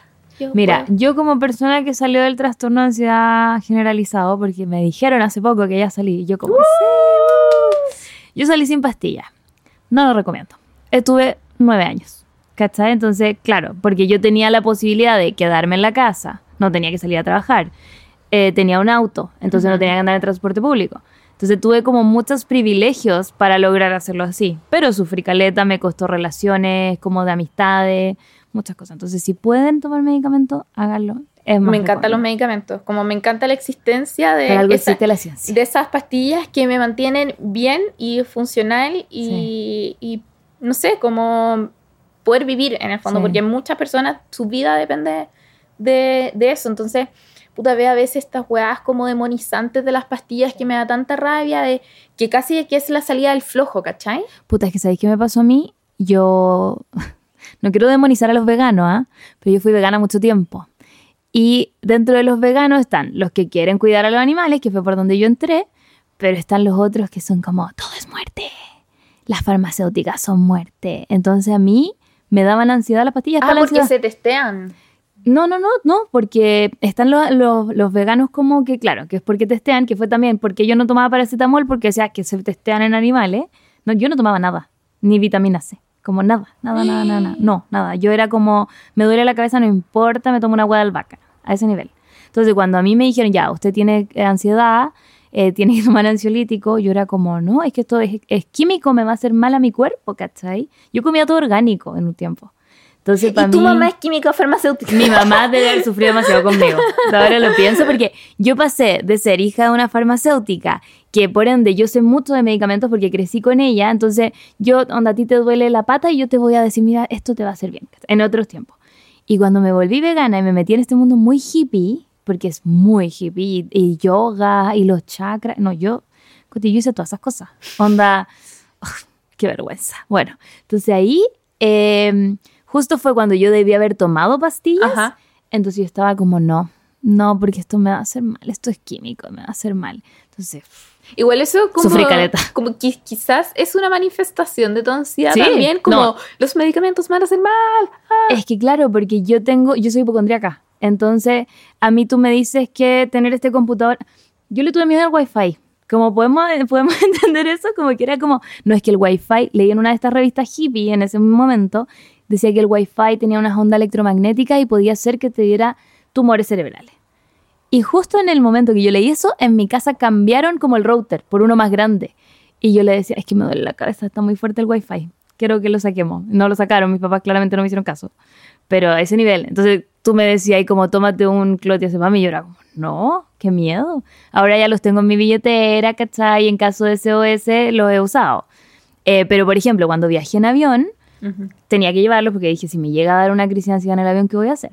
Entonces lo que tuve que hacer fue tomarme antes, como días antes, para darme cuenta que no me iba a pasar nada con el clotazepam, así como de que me iba a morir. Entonces me lo tomé, me eché, me acuerdo que me eché así como a mirar el techo, listo, no me morí ya, sí puedo tomarme un clotazepam, ¿cachai? Pero sí, es parte de mi ansiedad, como, Oye, los aviones me tengo que ir completamente, completamente drogada. ¿en serio? Eh, sí, porque si no estoy todo el rato como, Sí.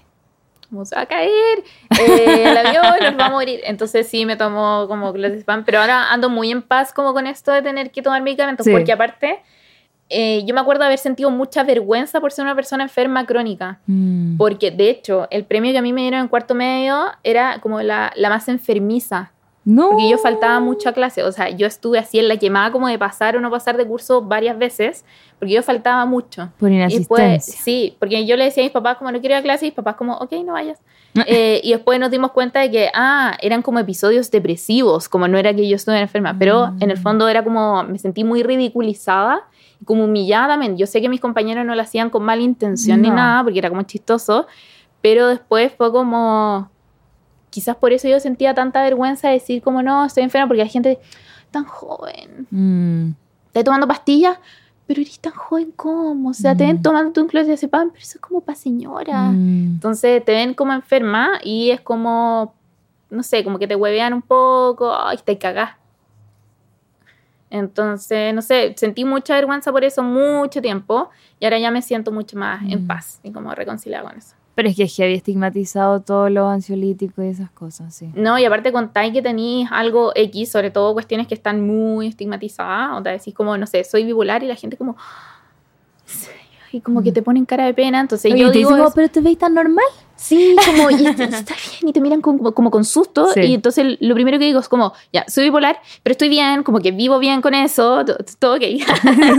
como tranquila. eh, para evitarme un poco esos comentarios también, pues, porque Mm. yo creo que quizás no sabemos cómo reaccionar porque no es una cuestión que la tenemos tan cerca a veces. Sí, sí, es verdad. Yo creo que me demoré años en decirle a alguien más allá de mi pololo de ese entonces y mis papás que yo tenía crisis de pánico. Era como, no, me tengo que ir, chao. Y como que desaparecía, ¿cachai? Me siento mal, me doy la guata. Como, chao, chao. Como, me voy para mi casa.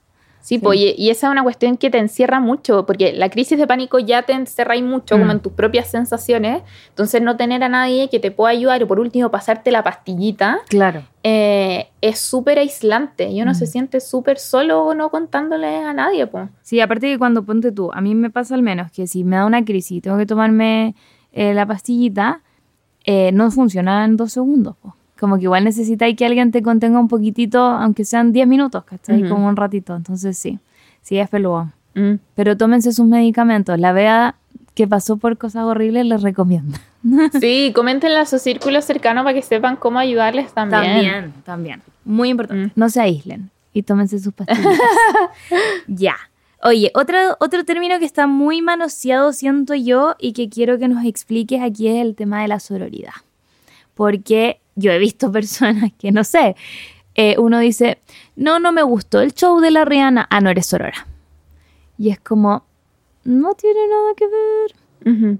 Claro, al final estos son conceptos construidos para una lucha colectiva, por lo tanto la sororidad, esta hermandad que tenemos con las mujeres en el fondo dentro de esta lucha para la liberación, Mm, ¿cachai? Entonces que no es ser, que alguna mujer te caiga mal, no es que seas poco sorora, exacto. como que son dos cosas como que se lleva un poco al extremo quizás. Y creo que esto también es consecuencia del patriarcado porque al final eh, se construye una imagen de las mujeres que tenemos que ser tan perfectas y nos tienen que caer bien todas las mujeres. y todas y no ser puedes ser pesada Mm. tampoco. Y todas ser muy amigas. Entonces al final seguimos perpetuando como los mismos estereotipos Eh, me gusta mucho hablar como ahora me voy a ir a otro tema pero voy a recomendar un libro. Eh, como de las mujeres malas ya. eh, porque hay una escritora que se llama Alia Trabuco que tiene un libro que se llama Las homicidas, que cuenta el caso, cuatro casos, cuatro mujeres que durante el siglo XX fueron homicidas. Mm. Y cuenta como todos los casos y cómo esto se desarrolló en la prensa, etc. Eh, y ella plantea la idea de que es tarea del feminismo también recobrar la historia eh, y hacer parte de- del movimiento a las mujeres malas. Mm. ¿Cachai? Entonces, bueno, eso lo dejo ahí, entre paréntesis, como, como Pero muy interesante. Pero en el fondo, te- seguir perpetuando esta imagen de que las mujeres tenemos que ser tan buenas y siempre caernos bien, es poco realista, es poco sano y no creo que nos sirva mucho. Y es poco honesto también. Sí, no, y al final la gente que es así como más paz y amor, después, bueno, te descuera en privado. Sí. Entonces, la sororidad que vendría haciendo. Una hermandad colectiva frente a la lucha contra el patriarcado. Ya. Al final estamos todas juntas en esto, el patriarcado nos hace mierda a todas, todas tenemos que luchar en contra de esto. Mm. Claro. Pero no son las cosas aisladas que dice la gente. Sí, o sea, es- eso lo encuentro como ya XD, XD minúscula. como- Sí. LOL. Sí, como ya basta. Sí, no, y va a ser siempre el- como el argumento flojo eh, para decirte no tenéis derecho a que otra mujer te caiga mal, po. Mm. Entonces, no sé, encuentro poco sano tampoco. Sí. Porque te- uno se impone también todos estos estándares de que te tienen que caer todas bien y tenéis que ser demasiado buena y demasiado nice, demasiado tierna siempre. Em, pero a la larga es súper dañino también, pues, vivir de esa forma. Claro. O sea, si naturalmente sería así, como cool. Claro. Hay gente pero... que así, pero yo no soy así. Sí, pues, no te tienen por qué obligar. Sí, la cago. La cago. Oye, ya. Y un tema difícil igual. ¿Cómo enfrentamos los comentarios machistas en la mesa de la familia, ponte tú? O, y lo que yo encuentro más difícil todavía, con los amigues. Porque a mi familia yo le puedo decir, ah, tío, no, eso no es así. Pero a mis amigas a veces me siento como más, no sé. ah, la buena pesada, así como tensa. Claro, sí, Mm. como que yo me cuesta quedar de buena pesada. Estoy traumadita de chica. Mm. Em, mira, es- cuando yo era más chica, yo las peleaba todas, weón, así como, y me da lo mismo quedar de pesada, y, porque, filo, eh, YOLO, YOLO, yo era muy pesada. pero creo que por salud mental uno también tiene que elegir sus batallas. Mm. Entonces, si sabéis que tenéis un tío, que el weón es la encarnación, es como el doble de José Antonio Cast. y tú sabís que no lo podís hacer cambiar de opinión. Quizás lo más sano es como ya, chao. Ah. Ahora, cuando, no sé, quizás son comentarios que son realmente dolorosos y de personas con las que tú sabes que puedes dialogar, weón, bacán, hazlo. Eh, y sé que estos son temas muy sensibles y uno siempre se le quiebra la voz. Sí, cuando uno- eso te iba a decir, como que uno se pone como... Sí, o sea, da vergüenza. porque se pone así. Eh, pero es importante ese diálogo cuando uno puede tenerlo. Si uno Mm. no puede tener ese diálogo, weón, déjalo ir. Ya. por paz, eh, porque si no vaya a quedar enojada y va a ser un mal rato. Eh, y con los amigos yo creo que es importante tener estas conversaciones aunque uno quede densa, porque tus amigos te deberían querer denso, ¿no? Pues. Mm. Eh, con, con mi amigo en general hemos tenido estas conversaciones medias incómodas a veces, en donde, no sé, yo pienso que a veces mis amigos son demasiado densos o mis amigos piensan eso de mí, pero es, parte de la amistad también. pues. Sí. Eh, y Poder tener que- esas conversaciones Sí, y- como y, que intensas. sea realmente una conversación y no un monólogo. Mm. ¿Cachai? Porque a veces pueden ser cosas que uno dice como, oh, la weá absurda, ¿cómo dijo esa weá? Pero es importante escuchar al- a la otra persona también, puede decir como, ah, quizás como estas experiencias o estas ideas marcaron la forma en la que piensa hoy en día, bla, bla, bla. Y podemos conversar y llegar a puntos de encuentro y entendernos mejor a futuro. Eh, pero bueno, elijan sus batallas, o sea, no se pongan a pelear porque sí. Lo mismo cuando la gente, típico compañero, yo era de esa, que pelea con todos los profesores. Ya, sí. No hagan esa weá. Mm. No, no lo hagan, no, no se desgasten con batallas innecesarias eh, que lo único que van a hacer es desgastarlo. Claro. Porque parte de esto también es cuidarse. Sí, gasté mucha energía. Sí, entonces como ya dejar ir. A veces en, en mi familia son unas weas que bordean el fascismo. y puta, si lo dice mi papá es como... Papá, cállate. Ya, sí. no, le digo, papá, puta, no sé qué, como esto está mal, porque esto, esto y esto, o no estoy de acuerdo porque esto, esto y esto, o la típica mía, es que hay un libro que dice, no sé qué. Eh, y mi papá como, ok, ya, y mi papá siempre me da la razón, o lo mismo con mi mamá, mi hermano, pero hay otras personas en mi familia que no son así de receptivas. Mm. Entonces, si no son así de receptivas y solamente me van a tratar mal o me van a mirar feo, no los pesco, Ya. Sí, es lo más sano, en verdad. ¿sí? Está bien. Y no, no es como de flojera, es como autocuidado. Mm. Oye, Coti, ¿y cómo surge esa idea de hacer libros para niñas? ¿Cómo tienes alguna niña cerca en tu casa o fue...? Tengo 13 sobrinos. ¿Trece? Sí, es que somos cinco hermanos. ¿Cinco hermanos? Sí. ¿Y cuántos hijos tienen cada uno de tus hermanos? Harto. Harto. Eh, no, somos es una familia grande, mi familia es una familia grande, hay muchos niños y muchas niñas, a mis sobrinas chicas les encanta leer, Mm. entonces siempre he estado mucho en contacto con los libros y con las niñas, y aparte yo era una niña a la que le gustaba leer. Claro. Eh, y esta, nosotros escribimos el primer libro que era para adolescentes y la Maca, nuestra editora de ese entonces, nos dijo, ¿le gustaría escribir algo para niñas? Y con la Yun como, "Uh, no sé, es que es un poco difícil porque es un público muy complejo. Claro. Porque no es lo mismo hablarle a gente que tiene tu misma edad, hablarle a niños y a niñas que hoy en día se comunican con códigos completamente distintos a los que usábamos nosotros. O sea, cuando yo era chica estaba de moda Bahía, no sé. Claro, Ahora, ¿verdad? Hacen otro tipo de cosas. Entonces Tenés fue- que citar a Ignacia Antonia ahora.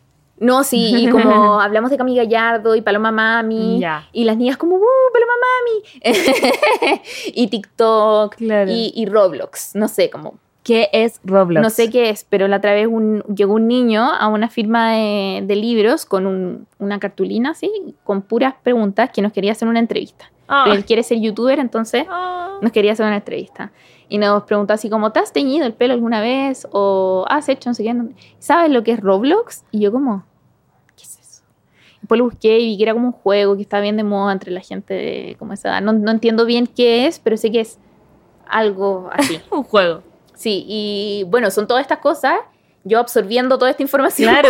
después, Lulu. Como que tiene que hablar con- mucho con niñas. Sí, y es una cuestión súper compleja. O sea, Lulu tiene su propio lenguaje ya. Ya. Tiene sus propias palabras y su propia forma de hablar y de ver el mundo. Ya se desligó completamente de nosotras. Lulu ya tiene vida propia. Pero construir el pe- personaje fue súper complejo. O sea, la, yo pasaba horas con su hermana chica y yo pasaba horas con mis sobrinas como hablando con ella. Como observándolas. Sí, como en suave. Era como un safari. Y las miraba así como qué les gusta o, o qué están leyendo. ¿Y cuántos años tienen Ya. más o menos tu sobrina?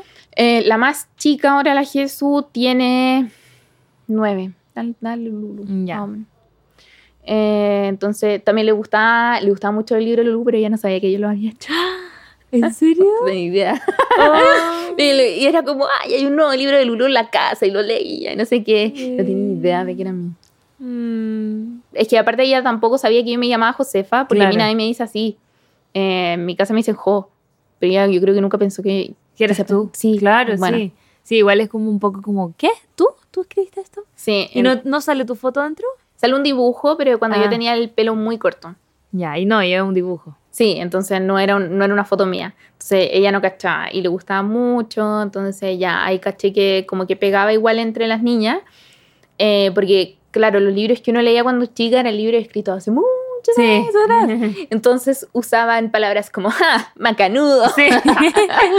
Entonces ahora, no sé, usamos otro tipo de, de palabras, pero fue principalmente sugerencia de la Maca, nuestra ex editora, que ahora tomó nuevos rumbos en su vida. Eh, y fue una cuestión que nos entusiasmaba harto, pero que sí nos daba mucho susto por eso. Mm. ¿Y cómo tú recomendarías ahora, si alguien que nos está escuchando tiene alguna niña en la casa, empezar a acercar este tema a ellas? A Más allá de comprarle todos los Lulú, por supuesto. Eh, yo les recomendaría otros libros además de Lulu. Eh, bueno, ahora las librerías están llenos de eh, libros eh, sobre feminismo para niñas, pero a mí me gusta mucho la idea de tener referentes. Entonces hay muchos libros sobre, bueno, estaban estos cuentos de buenas noches para niñas Sí. rebeldes, ya, estos libros para niñas que cuestan, cuentan historias de mujeres, a mí me gustan mucho, porque a mí me hubiese gustado quizás tener más, más referentes. Mm. Eh, creo que también es importante quizás tener, criar infancias sin estereotipos. Yo, o sea, pérdida de crianza porque no tengo hijos, pero eso es importante. a mí me hubiese gustado también. O sea, yo me acuerdo, bueno, mi mamá intentó hacerlo un poco, porque mi mamá, mi mamá es loca. Eh, y mi mamá, por ejemplo, me compraba ropa sin mirar de qué sección era, y Ay. yo lloraba cuando me compraba ropa de niño. Pero igual lo agradezco porque me permitió explorar. Para mí lo importante es tener infancias más libres, Mm. entonces tratar de construir desde ahí. Yo soy muy amiga de los libros, entonces me gustan este tipo de textos. Esto no tiene tanto que ver con feminismo, pero quiero aprovechar de dejar la recomendación. Hay un libro que no me acuerdo el nombre de la autora, pero me voy a sacar el Sí. celular. Sáquelo nomás. Eh, porque bueno, los vi la otra vez y me puse, me puse a llorar en la librería. ¿En serio? Sí. Eh, porque eran demasiado tiernos. Demasiado, demasiado tiernos. Y ojalá haberlos leído cuando niña. Son una colección de libros para niños y para niñas de una autora que se llama Andrea Cardamil, que ella ay, es psicóloga infantil y, por ejemplo, tiene uno que se llama Filipo se enoja y Filipo es un, un osito y es un cuento para manejar las emociones. Y son cuentos sobre las emociones. Nada que ver con feminismo esta weá, pero por no, favor. pero tengan- y onda, dice como, Filipo siente no sé qué cuando está enojado y sus papás los ayudan de esta forma. Y después sale como un espejo y dice como, pon tu cara de enojado. Y como, no. no, qué lindo. Y hay uno muy lindo sobre la ansiedad, sobre estar triste. Eso, quería dejar esa recomendación. No, pero me encantó tu recomendación. Son muy lindos. Eh, yo creo que incluso para personas adultas sirve Sí. eso. Sí, porque Em, francamente todos los adultos de hoy en día siento que queremos evitar mucho nuestras emociones. Ajá, sí, sí, sí. Eh, ah, bueno, y para gente más grande, los libros de la Nerea, o sea, un must esos libros, que a mí me gustan muchísimo. Eh, y también ahora, afortunadamente, hay muchas más sagas de libros que son con personajes mucho más libres. Mm. Igual crecí con Harry Potter y le tengo mucho cariño a Harry Potter. Y, o sea, Harry Potter no hubiese sido nada sin Hermione. No, digámoslo. muerto en la primera película. Sí, no hubiese sido nada. Entonces, tener personajes así de, de potentes también es Pero tú- bacán. ¿Te acordás que Hermione era considerada la hueona pesada, la hueona Y Hermione era fea. Era fea. Sí, en el libro siempre la describen como fea porque era dientona y porque era chascona. Ah, Entonces claro, era siempre es como la buena fea, la que nadie quiere, incluso cuando tiene como citas, es como, o se escribe cartas con Victor Crumb, Oh, ella, así como, la buena fea y pesada, porque sabe lo todo. Entonces, una cuestión que me llamaba mucho la atención es que pusieran a una persona tan como hegemónicamente hermosa Sí. como Emma Watson en, en las películas cuando ella era fea. Sí. Quizás porque hubiese sido menos atractiva la película. Claro. Pero igual en la primera le- la chasconeaban harto. Sí, o sea, no, y me encanta esto como que mueva tanto las cejas. Sí. La amo. Sí. Eh, bueno, yo crecí con eso y siento que igual me formó, me formó un poco Hermione Granger, a pesar de que ahora la autora se, ¿Verdad? le, se le ¿verdad? sale la cadena heavy a J.K. Rowling. Ella favor, sí o sí está como titular de la lista de los autores problemáticos. Bueno, por favor. De hecho, en la lista de autores problemáticos sale J.K. Rowling y no sale la razón. Porque ya no es necesario ponerlo. Simplemente porque sí.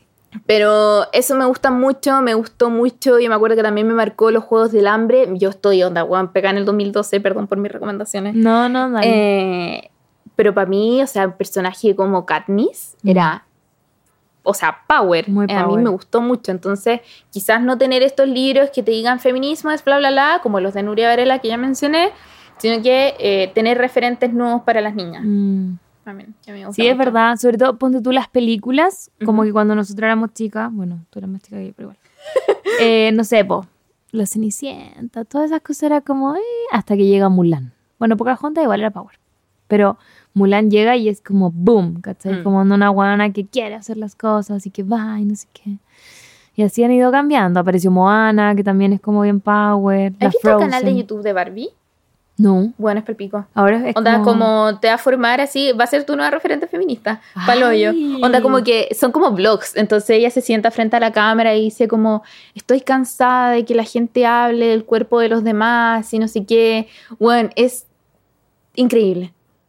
Yo creo que Barbie igual siempre fue media feminista porque ella, ella tenía el trabajo que ella quería. Ella hacía de todo. ella hacía sea, de todo. Ella estudiaba en la universidad, se tituló de veterinaria, de doctora, de abogada, de todo. Ella hacía todo. Yo lo una Barbie, que la Barbie jueza me la regaló mi papá cuando estaba en la universidad.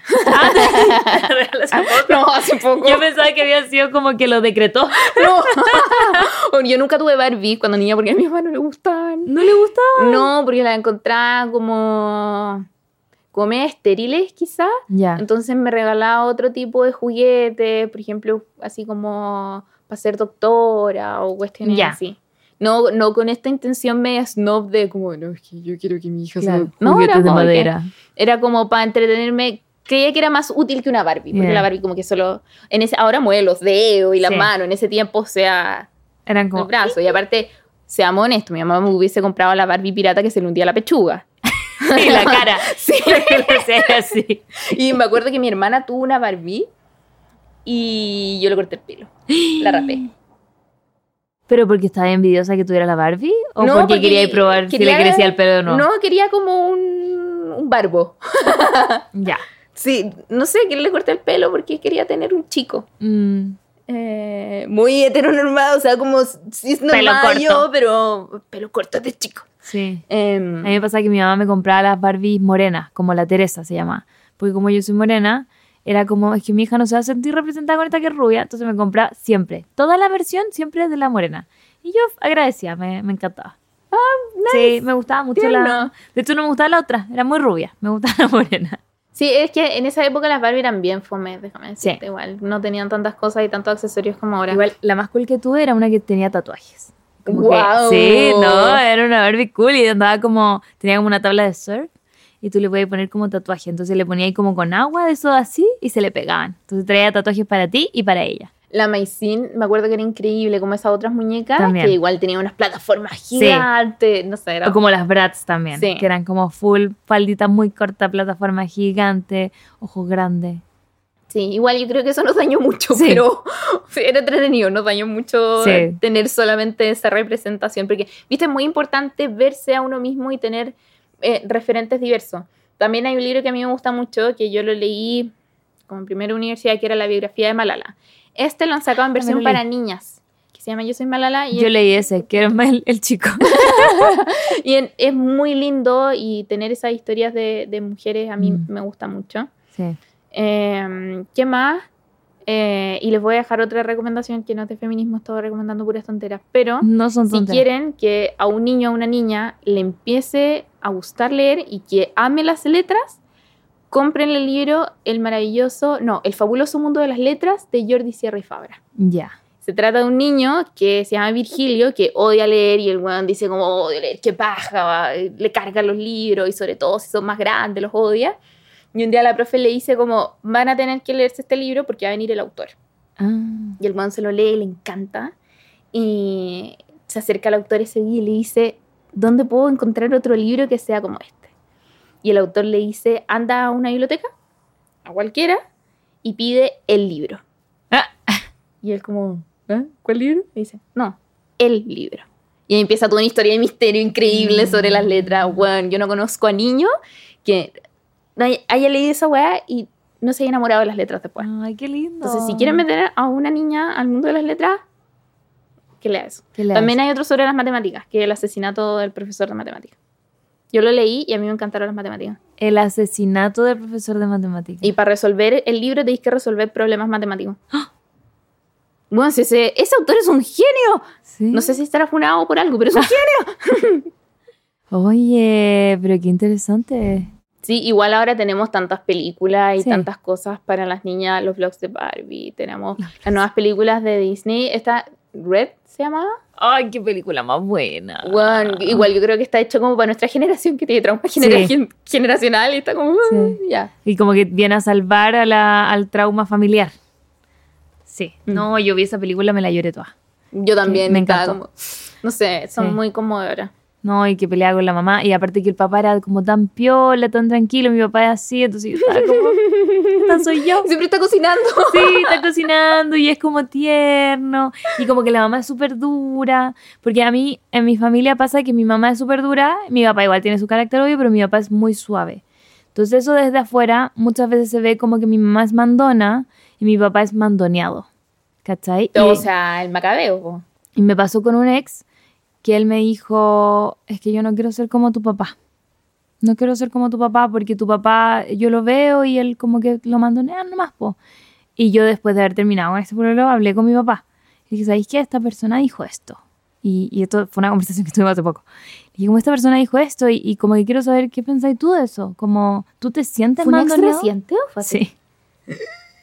Sí. Grande La ya. audiencia como... En shock. En shock. Bueno, Sí. ¿cómo alguien dice eso? Sí, como no, es que tu papá es mandoneado, no sé qué. Y yo hablé con mi papá y le dije, papá, esta persona dijo esto, como tú te sientes mandoneado. Y mi papá me dijo, no, esa es mi forma de amar a tu mamá. Como hacer las cosas que ella, yo sé que le hacen bien. Mi papá, si mi mamá se va a China, mi papá es capaz de ir a buscarla, ¿cachai? En auto. No sé, como que mi Mm. papá es muy así. Y es su, for- su lenguaje del amor, ¿cachai? Entonces es muy heavy que se ves a un hombre que es así, crees automáticamente que es porque no tiene carácter, porque es mandoneado, pero mi papá tiene un carácter muy firme, ¿cachai? Solo que es su forma de ser. Siento Mm. que es muy heavy eso, como que cuando es al revés a la mujer no la ven como una mandoneada. Sí, pues no, como que es normal. Servicial. ¿Sabéis que Tenemos dinámicas familiares muy, muy Sí. similares. Eh, con mi papá pasaba lo mismo, pero mi papá tiene esta cuestión como medio ambivalente y él siempre fue un papá muy como severo, eh, en el sentido de que, o sea, yo a los ocho años, Moby Dick, Ya. ¿cachai? Y yo me sentaba, nuestro panorama era ver las noticias en la noche. No, primero los Simpsons. Después seguían las noticias. Esa, eh, como que mi papá nunca supo relacionarse conmigo como niña, entonces a mí siempre me trató como si fuera una persona grande y eso era muy chistoso, o sea, a mí me saludaban, me daba la mano. Eh, no Qué sé, lindo tu papi. tiene como unas cuestiones de carácter muy extrañas mi papá y una de esas es esa cuestión en particular, pero al mismo tiempo, o sea, yo no recuerdo hasta los 18 años que salí del colegio, yo nunca me hice desayuno. Mm. Mi papá siempre me lo hizo. Mm. Y siempre se lo ha hecho mi mamá. Hasta el día de hoy, siempre se lo ha hecho. Y siempre entonces era. Mi papá es capaz así como de sacarse la comida de la boca, si mi mamá quiere lo último. siempre así como de un amor infinito. Y esa es su forma de mostrarlo. Entonces siempre lo muestran como una cuestión humillante. Sí. Me pasaba que me sorprendía mucho mi papá, porque claro, mi papá también me hacía el desayuno a mí y a mi mamá. Pero cuando yo ya salí de la universidad o me fui ir de la casa y todo, una vez caché que mi papá, mi papá tenía que salir para su trabajo que tenía antes a las seis y media de la mañana de la casa. Le hacía igual el desayuno a mi mamá. Mi mamá estaba durmiendo. Mi papá se lo dejaba en el velador, le daba un besito y se iba. No. Y yo como, no aspiro a menos que eso, ¿cachai? Como Sí, que... es que igual cuando tú eres criada por personas así también Sí. esperáis lo mismo. Sí. Y bueno, eh, no es de extrañarse, mi pololo es muy parecido, o sea, Ah. también me tienes unos gestos muy atentos siempre, todo el tiempo, o sea, si yo a veces como tengo ansiedad, me va a buscar a donde sea. No. O como no me siento, me va a buscar y me va a dejar a todas partes. También estos gestos de, de cariño, pero qué pena que eso sea tan raro. Sí, sí, que es visto raro. Igual, claro, también puede venir de crianza, como la persona con la que yo estaba venía de una familia muy distinta y como más fría quizá. O sea, él entró en la lista de pololo problemático. O sea, Pol- puede sí, decir esa weá. el número Pero, uno weón, ahora. O sea, sigo impactada como, weón, ¿cómo te dice esa weá de alguien que tú amáis tanto? Sí, y que claro, para mí, para mí mi papá es como la luz de mi ojo, como que mi papá es lo máximo. Si lo Probablemente lo haga, ¿eh? No, weón, qué chato, te juro que no lo puedo creer. No, fue horrible. Porque cuando me dijo eso me hizo cuestionar si mi papá era feliz. ¿Cachai? Porque él me dijo, yo creo que tu papá no es feliz. Yo lo veo y él no es, no es feliz. Y yo hablé con mi papá y todo. Él está ok. Mi papá tranquilo. No sé. Una persona libre, Sí. si no fuera feliz, podría irse también. También. No. Nah. No sé, qué Las pena. tonteras, las tonteras. Pero Sí. bueno. Puta, es que las weas que uno aguanta a veces y el feminismo viene después de abrirte los ojos también. Pues incluso uno siendo feminista, o sea, ser feminista no te hace inmune a ningún tipo de violencia, No. pero te entrega las herramientas para reconocerla Mm. muchas veces. Y a mí también me pasó que pasaba por situaciones desagradables y el feminismo vino a decirme como, esto no está bien, Mm. no tienes que aguantar eso. Mm. Y también siento que el feminismo es muy útil para los hombres si no se han dado cuenta, porque por ejemplo, este tema de que la mujer gane más plata que el hombre y que el hombre sea mantenido entre comillas, es muy humillante para los hombres y a mí me trajo hartos problemas, ¿cachai? Como que era como, oh, y después yo hablando ahora con amigas que también han terminado relaciones, todas eran como las que mantenían la casa y los buenos no podían vivir con eso, porque frente a sus amigos, eso era como que eras menos hombre, ¿cachai? Sí, Qué heavy. sí, muy heavy. Puta, y hay gente que gente joven, esa weá me da. Sí. Sé que ser joven no es garantía de nada y esto fue un comentario dadista, pero uno pensaría que quizás como fueron criados en, en un ambiente distinto, Mm. pensarían de forma distinta, pero siguen con los mismos vicios Sí. que antes. Mira, te tengo unas preguntitas, Ujú. unas preguntitas que mandaron las personas que escuchan el podcast Ujú. para conocerte un poquito más. Son preguntitas bien ridículas, pero vamos a conocerte. La primera es, tres cosas sin las que no puedes vivir. Entiéndase cosas y personas, porque eso le dije a la Kiever. Ya. O animales. Puta, es que ya. No voy a decir personas, porque Ya. si digo a alguien después de verlo, después, "Ay, ¿por qué no me dijiste a mí?". Claro. Y ya. Mi perro, Ron. O sea. eh, Amix. Eh, ¿Sirve si digo un, digo un género o debo decir Ya, Una bueno, especie puede ser un género. ya los libros, probablemente? Ya. Porque me entretiene mucho. Y.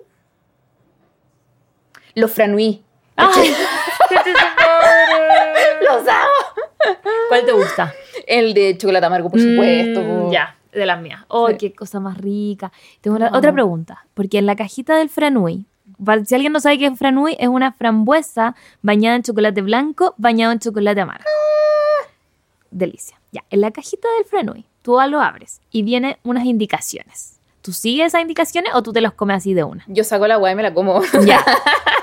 Porque dice como dejar fuera del refrigerador durante una hora antes de comer. Y yo, ¿quién aguanta? ¿Quién Es que aguanta? aparte siento que la frambuesa se pone como media latiguda si la Sí. dejas afuera. Lo he intentado y sí, Sí. se pone como blup, como una mermelada. Sí, entonces. no me Sí. No, pero Muy caro, por favor, cómprenlo más para que aumente la demanda y así baje el precio. Sí, es verdad, es carísimo. Es carísimo. muy De hecho, caro. es tan caro que yo saco, porque la porción son tres, y yo que estudio nutrición igual tengo eso metido y a veces me como, yo soy ¿Son la tres? persona, sí, Bueno, yo me, me comí la guay entera.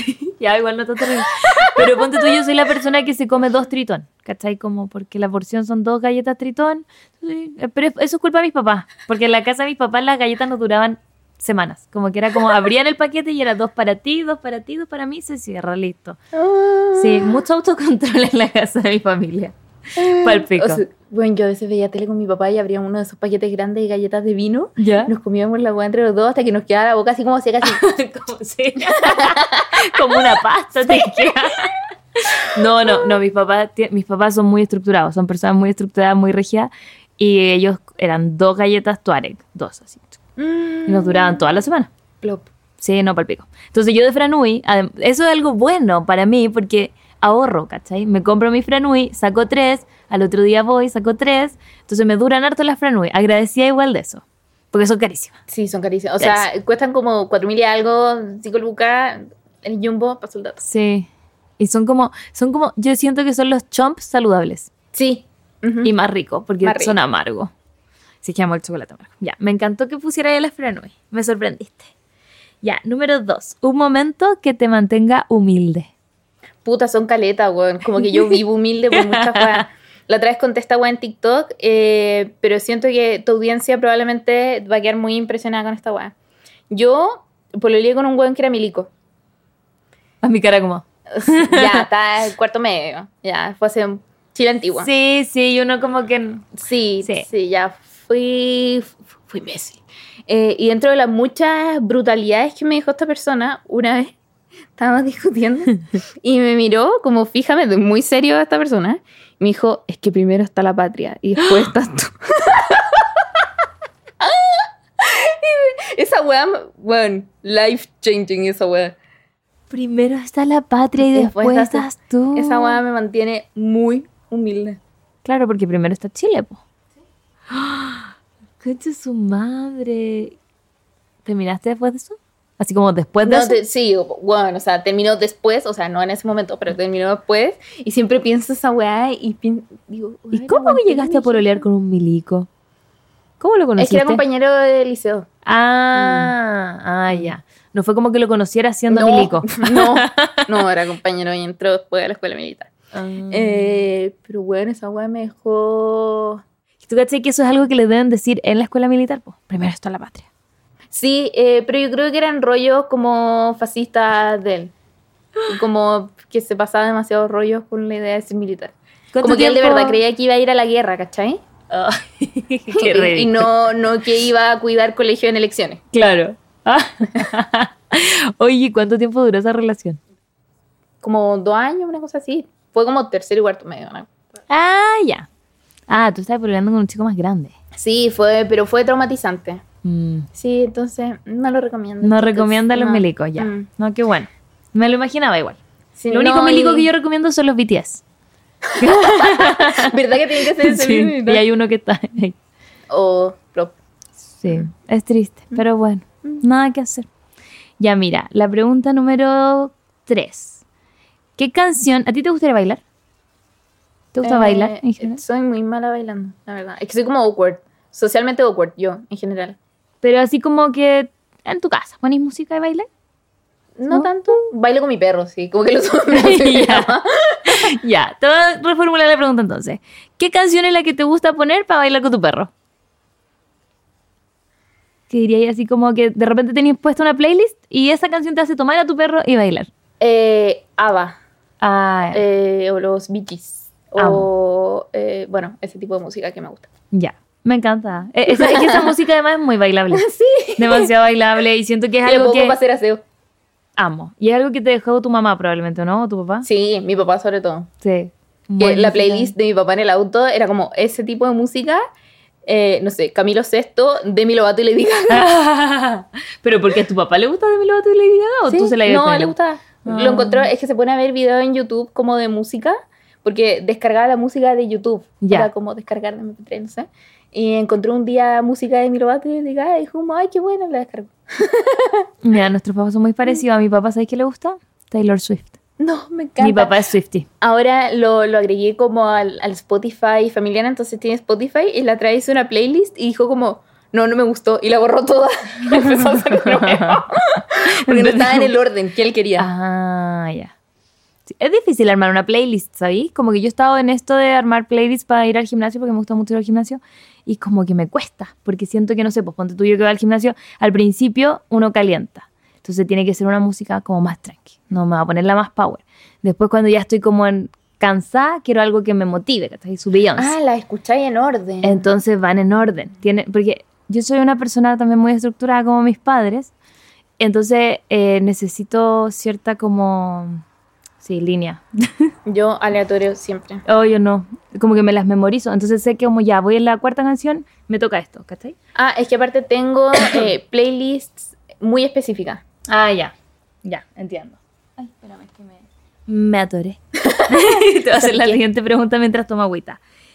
Ya, esta es divertida. Si tú fueras un electrodoméstico, ¿cuál serías? ¿Cachai? Eh, la enceradora como el chancho. ¿Sí? Ya, ese. ¿Por qué? Porque es como rural igual. Sí. Sí, no sé. Sí, siento que no veo una de esas hace uh, millones de años. Bueno, en mi casa había una, nadie la usaba y no sabíamos qué hacer con ella. Como lo pusimos en So Safe, como la regalo y nadie le quería. Nadie la quería. Es que ya nadie encera el piso. No, no, Y- se perdieron los valores. Se perdieron los valores y el olor. Porque el olor del piso recién encerado. Bueno, olor a limpio. Ese es el olor a limpio. ese es el real olor a Mm. limpio. Me acuerdo llegar a la casa de mi abuela y el olor a cera era como, oh, está en la casa de mi abuela. Como Sí. que era un olor tan particular. Y me encantaba eso porque es como pesado y como, Sí. eh, apasionante. Era muy grande esa máquina, en verdad. Sí. Y estaba en muchas casas chilenas. Ajá. Qué curiosa igual. Era una máquina curiosa. Sí, me encanta. Sí, me encantó tu elección. Me gusta, que- no sé por qué te describe todavía. Porque No, no tengo idea, pero me da como. Da no sé, brillo. just vibes. Sí, es una máquina práctica. Es que es como bien rural, entonces por eso yo soy bien rural. Como Es como- guasa. me imagino que Chimbarongo huele así. Sí, mi casa siempre olía así. O sea, yo llegaba al colegio y había olor como a que recién habían encerado. Mm, aquí habían pasado el Mm. chancho que se decía. Así le decía sí. ella también. Sí. me encanta esa máquina. Ya. Y la número 5, que aquí nos ponemos un poco más serias. ¿Cuál es el mejor consejo que te han dado? Podría decir una frivolidad en este momento como ponte bloqueador, pero estoy pensando en algo mejor. Em, Aunque igual pónganse bloqueador. Es muy útil. espérate, voy a buscar la frase Ajá. porque sé que es una frase de un autor. Ya. que no sé si...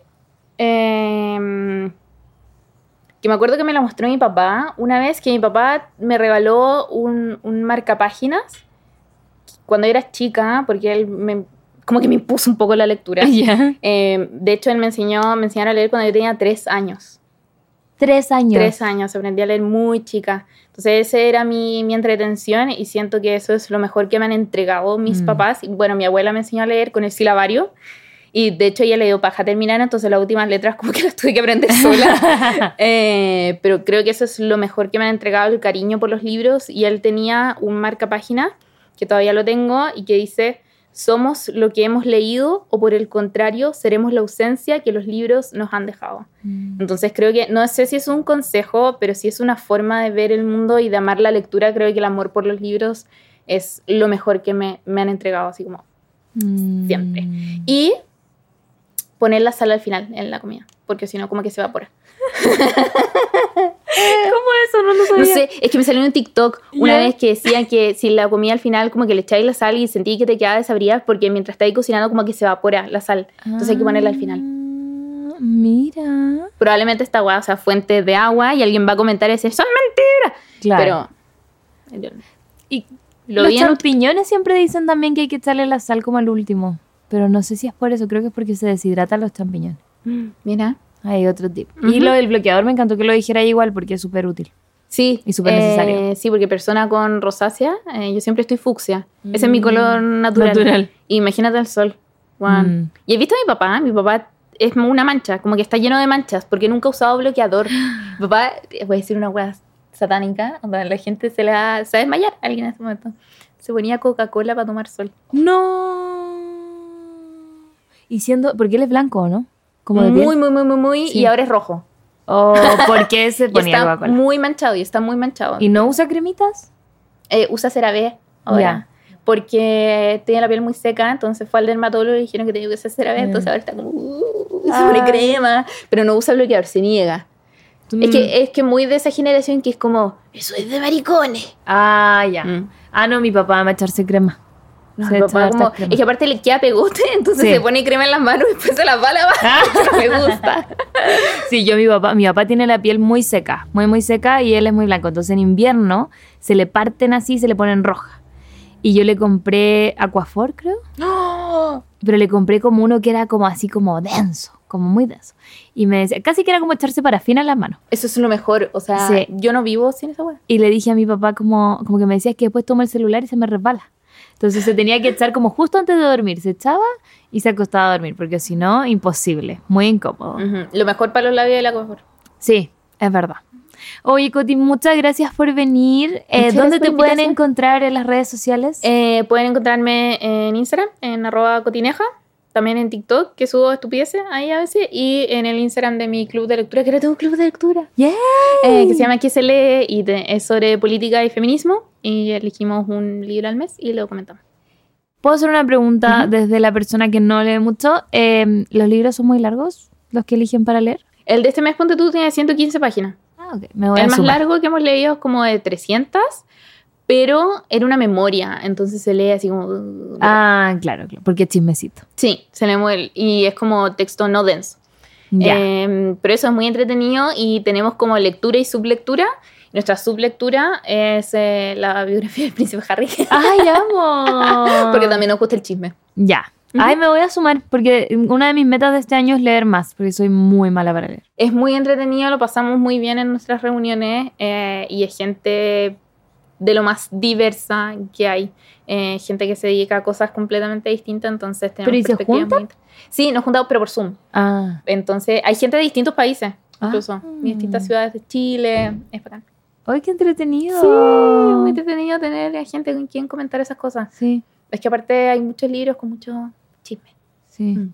Oye, Coti, ¿y algo que se venga pronto que nos puedas contar? ¿O Eh, se vienen no- cositas? Sí, se vienen cositas, se viene un nuevo Lulú, no sé cuándo, pero tengo que entregarlo. Porque la, la Yu me dijo, termina tu parte. Ya. Eh, tengo que terminar esta semana, eh, debería salir luego, no sé qué mes, pero luego. Y mm, eso nomás estoy trabajando. Ya. Bueno, y estás terminando de preparar lo otro que ya sabes. Sí, Probablemente después de eso se vengan más cositas. después de ahí voy a alcanzar la adultez. Sí. Qué bueno. Oye, muchas gracias por venir de nuevo. Y eso, muy invitada a venir de nuevo si quieres. Ay, muchas gracias, lo pasé muy bien. Y muchos cariños a todas las personas Sí. que nos están viendo. Muy bien. Besitos. Chao.